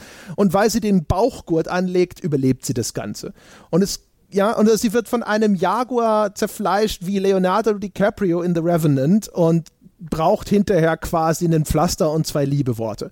Und das ist so, wo ich mir denke, so, ja, okay, aber dann sag mir nicht umgekehrt, äh, fünf Minuten später, dass weil ich zehn Meter tief runtergefallen bin, klatscht sie irgendwo hin und ist tot. Also, also dieses, hm, ja. äh, bitte nicht mal so, mal so. Ich habe nichts gegen eine Welt, die fantastische Regeln hat, aber die Welt muss in sich irgendwo eine gewisse Logik mitbringen. Das, und das ist überhaupt nicht gegeben, sondern das wird in Tomb Raider immer von Fall zu Fall so entschieden, wie es das Spiel gerade braucht. Genauso wie mit den Distanzen, wie weit sie springen kann, genauso ob die Figuren, die Lara Croft umgeben, sie in Frage stellen oder nicht. Das ist mal so, mal so. Es erfolgt keiner inhärenten Logik und das finde ich extrem irritierend. Genau, und das äh, da dehnt sich eben auch auf die Charakterzeichnung aus. Ich muss es vielleicht nochmal deutlich sagen. Ich hätte überhaupt nichts dagegen, wenn am Ende rauskommt, Lara hat sich eben für den Weg von so einem Nathan ein bisschen entschieden. So, sie ist zwar Archäologin, aber sie hat auch Bock, einfach nur bei den Leuten die Sachen rauszuholen und die dann bei sich ins Regal zu stellen. Dann soll das Spiel das auch so erzählen. Das ist ja gar kein Problem jetzt für mich, dass ich da jetzt nicht davor sitze und denke, nein, nein, das müssen alles gute Archäologen sein, die dokumentieren und nicht zerstören. Das meine ich ja gar nicht. Aber das Spiel lässt eben offen. Das, das lässt beide Deutungen offen und inszeniert auch das Ganze so, als hätte sie ihre Lektion gelernt, wobei ich ja als Beobachter ganz deutlich sagen kann, nö, hat sie nicht. Sie hat nicht verstanden, um was es gegangen ist, aber nimmt dann trotzdem am Ende ihren Tee von ihrem, von ihrem Bediensteten und sagt lovely. Und wo ich mir denke, so, sie hat nichts verstanden. Das ist so ein doofer Charakter in dem Moment. Sie, sie, sie hat sich nicht für eine Seite entschieden. Sie hat nichts dazugelernt. So viele Menschen sind gestorben und sie sitzt da und, und ist so ein bisschen wie so ein leeres Blatt Papier, wo die Tinte eben rausgeflossen ist, so. Und das ist halt, finde ich, so schade. Also dieser, dieser, dieser, dieses Ergreifen einer Seite, das, das hätte das Spiel halt ermöglicht, mhm. aber das hat es nicht durchgezogen. Und sie haben auch durchaus Aufwand betrieben, um, um diese Story und diesen Charakter, diese Charakterentwicklung rüberzubringen. Es hat halt nicht geklappt. Ich meine, es gibt eine, es gibt eine Rückblende, über die wir jetzt nicht weiter im Detail sprechen müssen, die sicherlich sehr viel äh, Zeit und Ressourcen gekostet hat, wo man eine junge Lara Croft spielt. Es gibt äh, wirklich aufwendig geskriptete oder animierte Dialoge zwischen den Figuren, die sehen doch echt ganz gut, auch, auch wenn ich Laras Mimik nicht immer so 100% fand da haben die Devs definitiv viel Zeit und Ressourcen reingesteckt und sich Gedanken auch gemacht. Auch ein Schalterrätsel übrigens. Ihr Zuhause ist auch ein Schalterrätsel, was so absurd ist. Also, oh, ist aber wirklich tatsächlich ist da, ist da die, die, Pistole wurde durchgeladen, aber niemals abgefeuert. Das ist seltsam. Ich habe also wirklich, ich habe selten so so eine Dissonanz zwischen mir und meiner Spielfigur gespürt. Es hätte ja. ich eine Fremde gesteuert die ich nicht kennengelernt habe. Und das ist komisch, weil ihr Design ist voll gut. Ich, ich mag die Haare. Coole Haartechnologie heutzutage, muss ich sagen. ähm, sie, sie ist eine normale Frau. Das ist nicht mehr diese, diese überproportionierte äh, Lara Croft der frühen Tomb Raider Spiele. Sie, sie sieht natürlich aus. Sie ist gut animiert. Sie spielt sich gut. Ist ein cooler Spielcharakter eigentlich. Aber als Person ist sie mir bis zum Schluss fremd geblieben. Und das war das war irgendwie auch, auch uncool. ich finde halt, also, ich, also Lara Croft, diese Rambo, wo Badass Lara Croft zum Beispiel, ich habe die, weißt du, für diese Sekunde und sowas, wo diese Szenen dann kommen, so denke ich so, yeah, cool, ja. Und äh, auch bei den, bei der, die reflektiertere Lara Croft habe ich auch gedacht, so, oh, nice. Und ich hätte gerne eine dieser beiden Figuren gespielt. Das hätte ja. mir sehr viel Freude gemacht.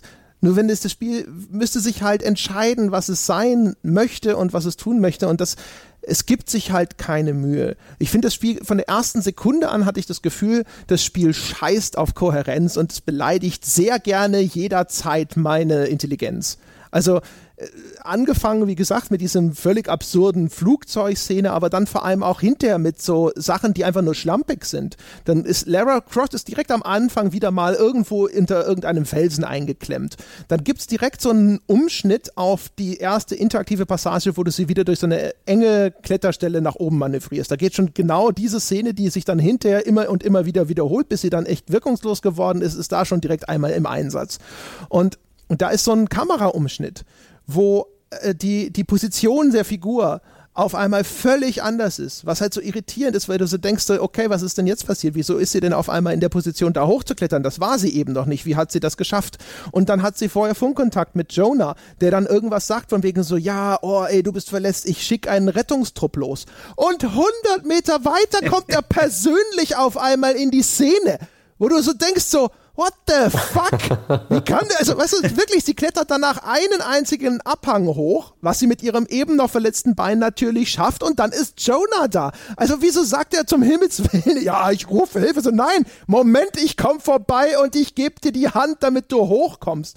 Und es geht dann direkt weiter. Dann, dann lösen sie da so eine Sprengfalle aus, die natürlich, obwohl sie von Trinity zurückgelassen wurde, um Lara Croft zu beseitigen, nicht sofort explodiert und sie zerfetzt, sondern erstens mit Zeitverzögerung und zweitens die Höhle zum Einsturz bringt, um sie dort zu begraben. Ja, und es ist auch nur diese eine Steinplatte vermint worden und nicht direkt vor dem Artefakt, von dem sie sich eigentlich fernhalten ja. wollten. Also es ist oh so, Gott. das sind die ersten 15 Minuten und ich habe in einer Tour nur den Mittelfinger des Entwicklers im Gesicht, der sagt, komm, du bist doch ein Idiot und wenn es dich stört, ist doch alles egal. Ja, Kohärenz oder Logik oder äh, einfach nur ein bisschen Sorgfalt in der Art und Weise, wie das Ganze gemacht wird. Nein, gibt's hier nicht. Ja, fuck nee. you.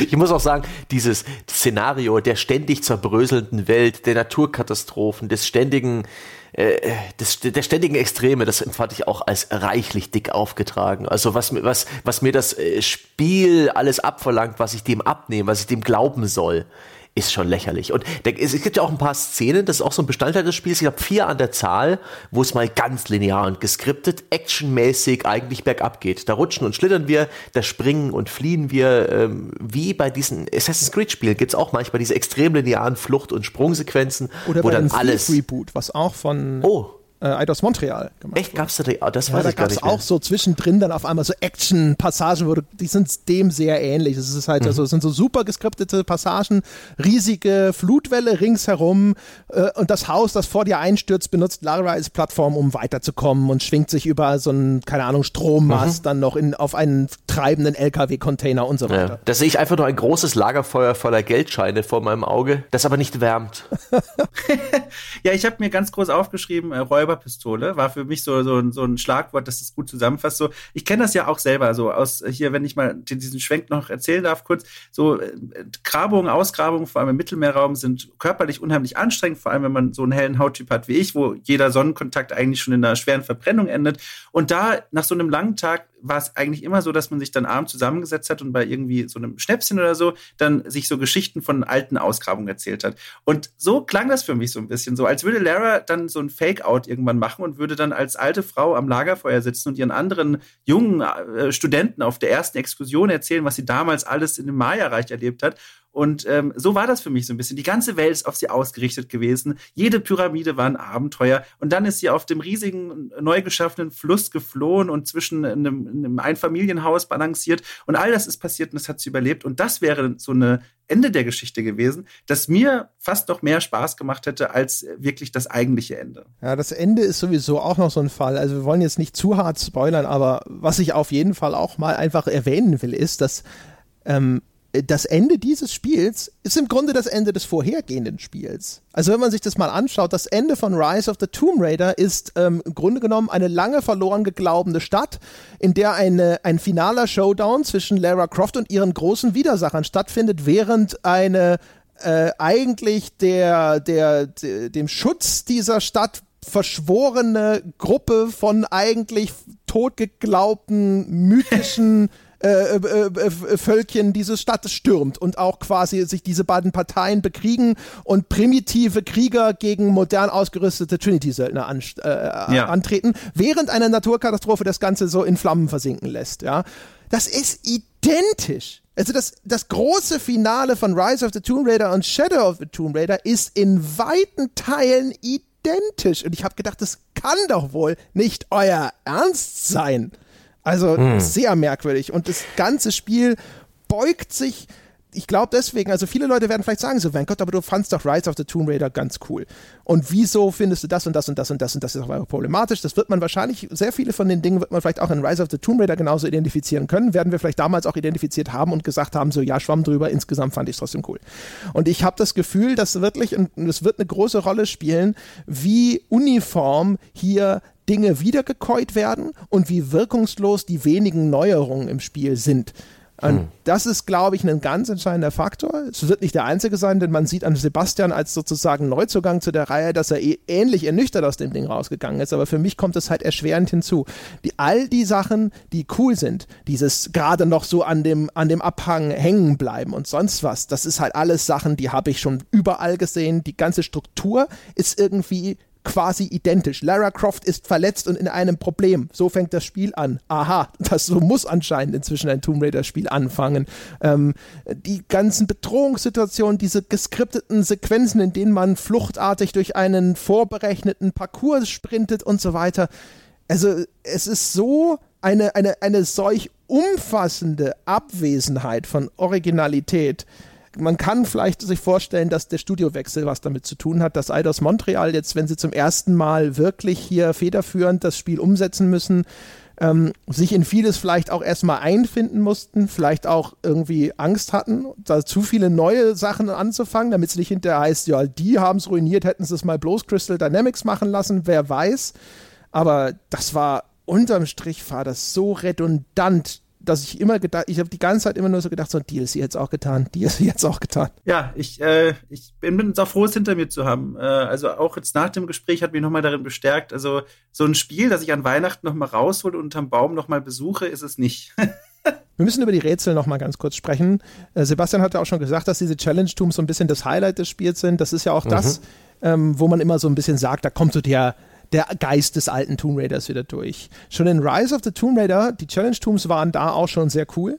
Und ich habe damals schon beklagt, dass sie ausgerechnet einige der interessantesten Passagen und auch damals der anspruchsvolleren Passagen ausgelagert haben in diese optionalen Bereiche. Ähm, damit es jeder zum Ende schafft. Ja, genau, damit halt kein Hindernis in den Weg gestellt wird, wo jemand hängen bleiben könnte. Mhm. Das soll halt, äh, das habe ich ja auch schon gesagt. Also man erkennt an dem Spiel, da soll man durchflutschen. Das soll eigentlich ein interaktiver Film sein und der soll an so vielen Stellen Dynamik vortäuschen, dass die Leute tatsächlich am Schluss denken, sie hätten ein Spiel gespielt. Ähm, und diese Challenge Tombs, die sind ehrlich gesagt, die ich fand, in meiner Erinnerung waren sie in Rise of the Tomb Raider zumindest in ihren besten Fällen. Die besten Challenge Tombs in Rise waren besser als diese, weil sie mit mehr Aufwand produziert waren. Da hatte ich, äh, erinnere ich mich an dieses äh, Schiff, das so ein altes äh, Handelsschiff oder äh, so, ein, so, ein, so ein Entdeckerschiff, das da kopfüber im Fels hing und man musste das dann hochklettern. Ja, das war ein spektakuläres, cooles Szenario, das man eben in so einem Ding entdecken konnte und das war geil gemacht. Und jetzt sind das aber alles sehr sag ich mal, wir benutzen unsere vorhandenen Assets, um diese Challenge-Tum zu bauen, Geschichten. Und das Interessante daran ist, dass dort dann vielleicht tatsächlich so einige der interessanteren Puzzles verborgen sind, wo man halt wirklich mal so ein bisschen gucken muss, okay, aha, hier kann ich den Wasserpegel steigen lassen, hier kann ich ihn absenken und jetzt in welcher Reihenfolge muss ich das denn machen? Was, aber auch, selbst da war mein Eindruck, ehrlich gesagt, die Rätsel sind so, du schaust dir an, okay, was sind die Tools? Also ich habe hier die Möglichkeit, das zu tun, ich habe das zu tun, ich kann hier den Seilpfeil befestigen und dann kann ich an dem Ding ziehen und das macht dann hier etwas auf und wenn ich diesen Schalter drücke, passiert das.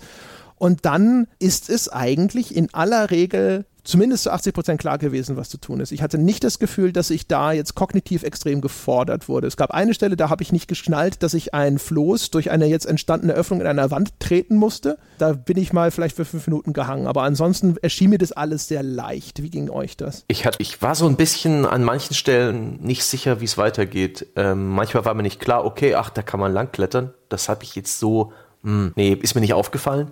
Und an einer Stelle war ein, ein Rätselmechanismus, da ging es um, ja, auch eine sehr logische und realistische Sache, Lichtstrahlen äh, irgendwo hinzuleiten mit Spiegeln, weil die Sonne ja starr am Himmel steht und weil damals schon irgendwelche optische Sensoren für die Bedienung von Mechanismen gedient haben. Elend ja, nochmal. Der, der, der, primitive Fotosensor der Inka.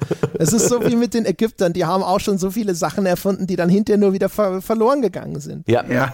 Muss man mal Däniken lesen, auch ein, ein wichtiger Archäologe, ne, Dom? Ja, ganz wichtig. ja. Ich wäre gleich wütend. Ey. Jedenfalls, äh, da gab es auch eine Stelle, wo man Lichtstrahlen umlenken musste und selbst mit dieser Schatzsuchersicht, also mit der Detektivsicht oder wie auch immer, die alle wichtigen Objekte hervorhebt, habe ich an einer Stelle, wo dann auch die Kamera fest über der Lara hängt, weil sie gerade an so einem Hebel dreht, das heißt, die Kameraperspektive kann man nicht verändern, dann wurde einfach ein wichtiger, ein, ein wichtiges Ziel für meinen Lichtstrahl nahezu komplett von einem anderen Objekt verdeckt, so dass ich nie das Gefühl hatte, den jemals mit meinem Lichtstrahl erreichen zu können, weswegen dieses Lichtstrahlrätsel für mich ein Buch mit sieben Siegeln war. Da musste ich dann online gucken und habe dann festgestellt, ach krass, das geht. Doof. Sah aus, als ob es nicht geht. Und äh, das fand ich irgendwie doof. Also die, die Lesbarkeit der Rätsel, welche Möglichkeiten habe ich, wie reagieren die einzelnen Bestandteile aufeinander, das war mir nicht immer so hundertprozentig klar. Aber die Dinge haben mich wenigstens gefordert.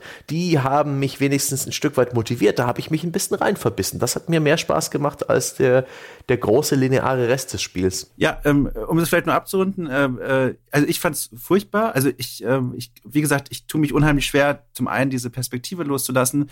Ich sehe keinen Nutzen in diesen Räumen, außer es sind Rätsel für Lara und das gibt mir sowieso dann schon mal nicht viel. Und das zweite ist, was dann eben, wenn ich dann noch gedacht habe, okay, mach's für das Rätsel, dann kommt das, was André gesagt hat. Du machst diesen Abenteuermodus an und siehst all deine Tools, alle Puzzleteile, die du verwenden kannst für dieses Puzzle und dann kriegst du ziemlich schnell raus, in welcher Reihenfolge du die anbringen musst, um das Rätsel zu lösen. Was mich dann noch zusätzlich abge, also äh, äh, genervt hat, ähm, war, ähm, wenn du wusstest, wohin du jetzt als nächstes musst, um den nächsten Schalter zu drücken oder ein Seil zu ziehen, was weiß ich, aber auf dem Weg an so einer mini-spielmechanischen Hürde gescheitert bist. Das heißt, du musst kurz durchs Wasser schwimmen und du erwischt halt gerade den Moment, wo die dummen Piranhas bei dir rumcruisen und du wirst gefressen und musst am Checkpoint nochmal neu starten. Oder du machst einen Sprung, aber du verpasst halt gerade den Sprung und kommst nicht über die Schlucht drüber, obwohl du eigentlich genau weißt, was du danach machen musst. Aber du scheiterst an dieser spielmechanischen Mini-Herausforderung und musst wieder beim Checkpoint laden. Das waren so Dinge, die haben mich so genervt. Ich habe es da nicht lange ausgehalten. Also ich fand das ganz furchtbar. Also nee, also wirklich, ich, ich weiß nicht, wie ich das beschreiben soll. Ich habe den Controller richtig fest in der Hand gehabt, weil das richtig unangenehm war. Ich wollte da nicht lange sein an diesen Orten. Es war nicht schön. Nee, überhaupt nicht mein Ding. Also ich, äh, ich mochte die schon. Ähm, ich hätte mir gewünscht tatsächlich, dass es Teil, also das, was ich, ich habe jetzt nicht wirklich, ich glaube, es sind neun insgesamt. Ich behaupte, ich habe sieben davon gemacht. Ich fand die alle noch nicht fordernd genug, ehrlich gesagt, so insgesamt. Wenn ich überhaupt tatsächlich neu ansetzen musste oder sowas. Also einmal, wie gesagt, da ging es mir wie Sebastian, da habe ich einfach den Level nicht richtig gelesen. In dem Fall war es meine Schuld. Und in, den, in, in dem anderen Fall musste ich vielleicht mal neu ansetzen, weil ich bei der an sich trivialen Ausführungen entweder geschlampt habe oder weil mir eine dieser Ungenauigkeiten in der Art und Weise, wie das Spiel auf dich reagiert, im Weg stand. Also ich bin einmal, da musste unter Zeitdruck dann halt irgendwo von A nach B klettern und dann statt dass Lara die wollte dann halt einfach nicht auf diesen finalen Vorsprung springen. Da musst du dich sie an eine bestimmte Stelle manövrieren, damit dort dann wiederum die Erkennung des Spiels einrastet und sagt, okay, von hier aus springt sie dann zu diesem Vorsprung hoch. Und ähm, da war ich ein Stück weit zu links, zu weit links und ich dachte eigentlich, das muss gehen und es ging nicht. Und das sind dann halt so die ein, zwei Sekunden, wo du nachjustieren musst und dann klappt das nicht. Und das sind dann natürlich so, so wirkliche dumme, vermeidbare Frustmomente auch, weil dann musst du halt diese Sequenz nochmal komplett neu anfangen, ohne dass du das Gefühl zumindest selbst verschuldet hättest und denkst dir dann echt so ein hm. bisschen so, blödes Spiel. ja, ja, dann gibt es noch einen Aspekt, den wir, oder? Ich überlege gerade, ich wir, müssen, über meine wir müssen über Immersive Audio reden. Oh ja, Habt ihr es ausprobiert? Ja, ich habe es ausprobiert. Ich habe am Anfang gedacht, es ist total toll und äh, mein Gott, wieso verstecken sie das denn in einem Menü? Wieso ist das nicht standardmäßig aktiviert? Und dann habe ich es aktiviert. Immersive Aber erklär erstmal, was das ist. Genau, Immersive Audio ist eine Option, die bietet dir das Spiel, um ein bisschen immersiver zu wirken, echter, glaubwürdiger. Und zwar reden dann die Menschen in ihren, in ihren Originaldialekten. Das heißt, die, die, die Dschungelbewohner im ersten Dorf reden Spanisch, auch die Spanier dann äh, in, in der Einstiegsmission. Und später dann werden sogar indogene Dialekte benutzt von den NPCs. Problematisch ist es aber deswegen, weil A, diese, insbesondere die etwas spezielleren Dialekte wirken schulvortragsmäßig vorgelesen. Da berichtet jemand aufgeregt davon, dass sein Sohn verschwunden ist und es wirkt wie jemand, der konzentriert einen Text vorliest. Ähm, aber nicht wie jemand, der seinen Sohn vermisst. Ich finde, die, die Idee ist gut, aber die Ausführung ist auch deswegen doof, weil Lara auf Englisch antwortet und die Leute sie verstehen. Ah. Hm. Kolonialer Stempel, nochmal richtig schön obendrauf. Alle verstehen mich, wenn ich Englisch spreche. Warum sollte ich die Sprache lernen? es ist halt echt so, es macht auch echt viel kaputt. Also ich habe am Anfang habe ich gedacht so, oh cool, weil am, äh, beziehungsweise umgekehrt, bin rumgelaufen und alle haben Englisch gesprochen und ich habe gedacht so, pff, warum das denn? Mach doch äh, Originalsprache mit Untertiteln, viel cooler bin dann über diese Option in den Optionsmenüs gestolpert, habe gedacht, so, das kann ja nicht wahr sein, das gibt's und sie haben es standardmäßig aus, diese Irren. Ja. So, jetzt ist mein Spiel viel besser und dann ist genau der Effekt, wie Sebastian es beschreibt, die diese originalsprachlichen Voice-Overs sind entsetzlich. Du merkst, dass das nicht vernünftig intoniert ist, auch wenn ich natürlich mit den jeweiligen Sprachen nicht im geringsten vertraut bin. Aber man hört einfach, ob jemand besorgt ist, ob jemand aufgeregt ist oder ob jemand das Ganze in einem Tonstudio vom Teleprompter abliest. Ja? und auch nur einen Shot hat und danach nehmen sie den Take, egal wie es geworden ist. Also es war, ist ganz, ganz scheußlich eingesprochen und äh, die Tatsache, dass Lara Croft weiterhin immer Englisch spricht, ist extrem irritierend, weil man natürlich die ganze Zeit hm. nur so denkt so, warum? Wozu? Wieso verstehen die Menschen sie alle? Und was hat das alles für einen Sinn?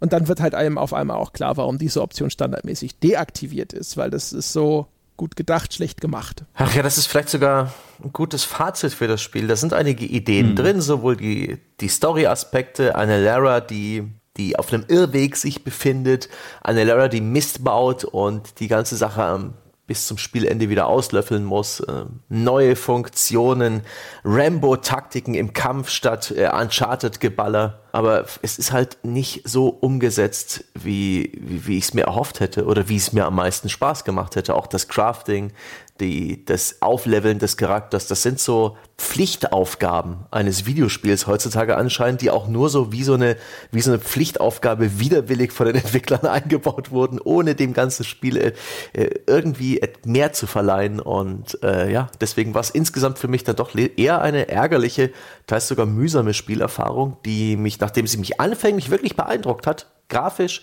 inszenatorisch und auch von einigen Storybeats. Wir haben jetzt oft genug angesprochen, dass da am Anfang ein bisschen was passiert, aber letztendlich hat es mich eher, ja, verärgert zurückgelassen. Schade eigentlich. Ja, also unterm Strich, ich habe es ja auch schon eingangs gesagt, also man muss schon mal nochmal deutlich konstatieren, äh, es ist jetzt kein Past Cure oder sowas. Das ist nicht ein Spiel, von dem man äh, verdientermaßen sagen könnte, es ist tatsächlich richtig scheiße, weil es in handwerklich bis auf diese unsaubere Ausführung in vielen Belangen nach wie vor ein sehr hochwertiger Titel mhm. ist.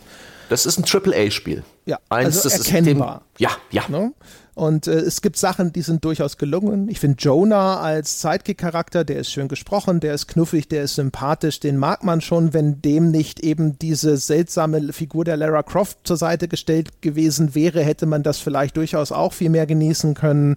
Ähm, äh, dieses wenn nicht gerade einem diese schlampige Umsetzung in, äh, ein stolpern lässt, was wirklich, ich, ich würde sagen, so 80 Prozent der Zeit springt man durch diese Level und es flutscht einfach. Das war auch das, was schon bei Rise of the Tomb Raider cool war. Dann ist es halt so ein Action-Abenteuerfilm zum Spielen. Du hüpfst von da nach da, es sieht toll aus, es sieht manchmal aus, als wäre da sogar Gefahr, ja. Und äh, manchmal springst du sogar daneben und sie wird von irgendwelchen Stalagniten aufgespießt und du denkst dir so, oi, oi, oi, das machst du vielleicht nicht nochmal und so weiter und so fort. Aber das Problem ist halt, erstens für mich, ähm, alles, was das Spiel gut macht, ist genau das, was in den Spielen vorher schon da war und meiner Meinung nach entweder besser gemacht wurde oder zumindest einfach noch nicht so abgenutzt gewesen ist. Und es ist an viel zu vielen Stellen ähm, einfach nur entweder belanglos oder auf eine aggressive Art und Weise dumm, die mich ärgert und die mich geradezu verletzt zurücklässt, dass der Entwickler so wenig Respekt vor mir hat.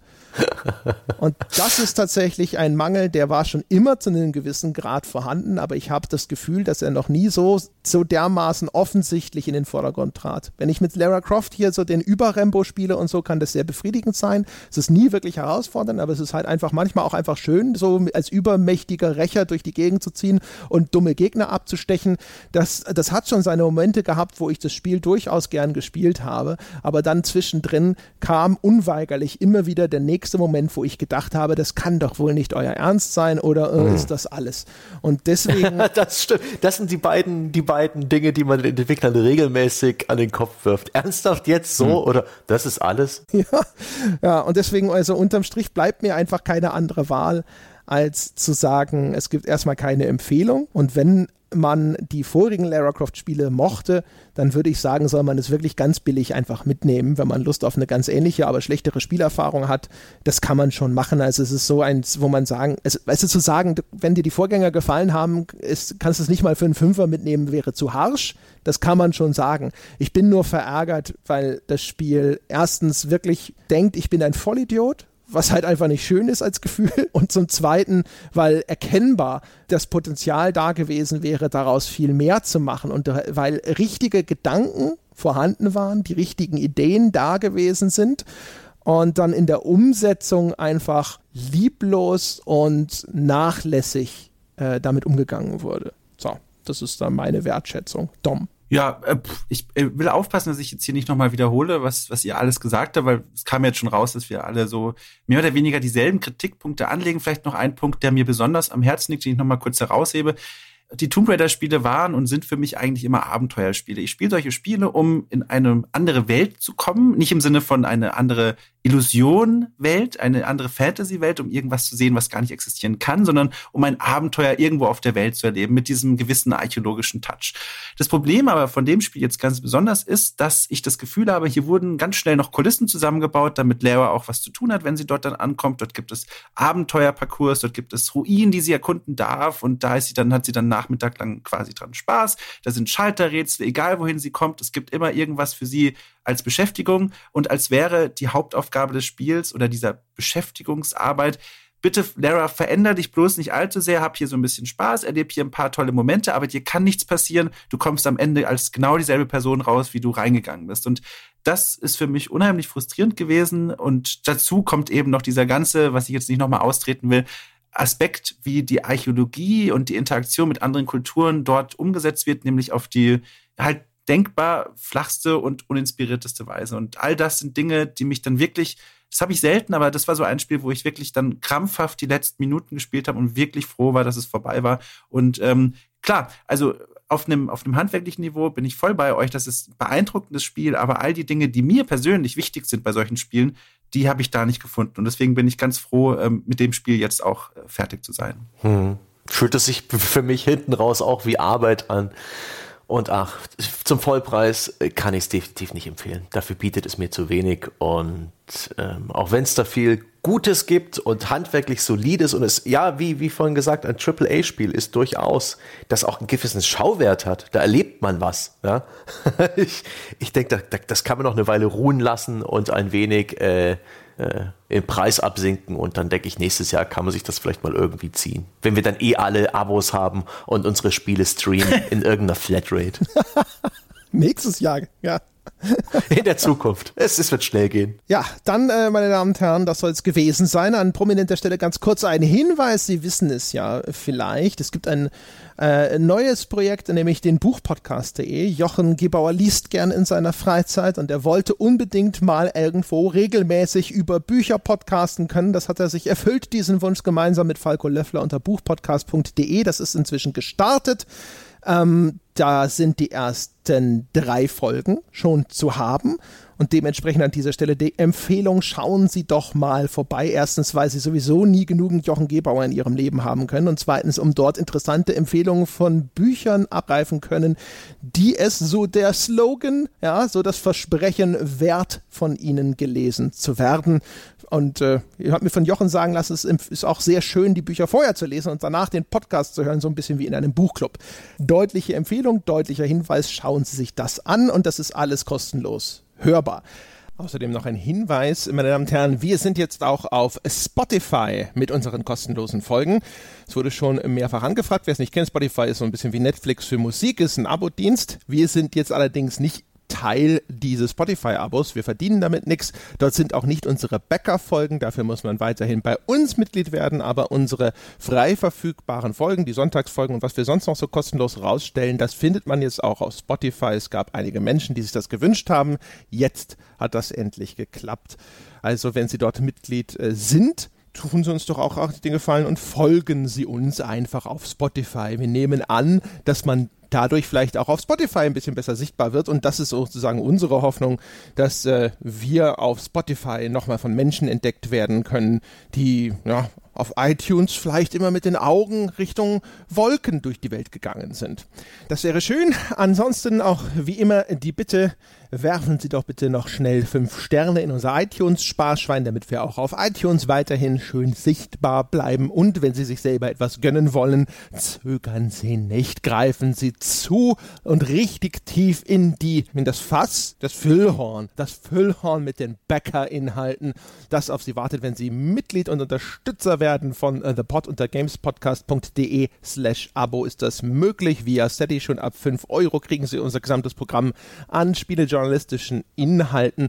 Wir würden uns freuen und wir wären sehr dankbar, wenn Sie das 6-Euro-Abo nehmen würden, weil dann gleicht das so ein bisschen Verluste, die wir über äh, Beteiligung von Zahlungsdienstleistern und ähnlichem haben, aus. Aber schon ab 5 kriegt man das volle Programm. Das andere ist nur Kulanz auf Ihrer Seite, Gutmütigkeit, Großzügigkeit. Und wer möchte, kann weiterhin das Gleiche tun über patreon.com, wenn ihr Patreon als Zahlungsdienstleister bevorzugt, sind wir unter patreon.com slash auf ein Bier weiterhin auffindbar und buchbar. Außerdem, wie immer, unter forum.gamespodcast.de wartet das weltbeste Spieleforum darauf, dass ihr dort in respektvoller Atmosphäre mit anderen netten Menschen über Computerspiele diskutiert oder über Gott und die Welt und vor allem auch die aktuelle Folge mit uns diskutiert, falls ihr da draußen sitzt und sagt so, Mensch, ich bin aber ein riesen Tomb Raider-Fan und ich möchte euch Pfeifen gerne mal erklären, was ihr alles an diesem Spiel übersehen habt und warum ihr der armen Lara Croft Unrecht getan habt. Das finden wir sehr interessant. Da würden wir uns gerne drüber austauschen und dementsprechend schaut einfach vorbei. Lasst uns wissen, was ihr so denkt.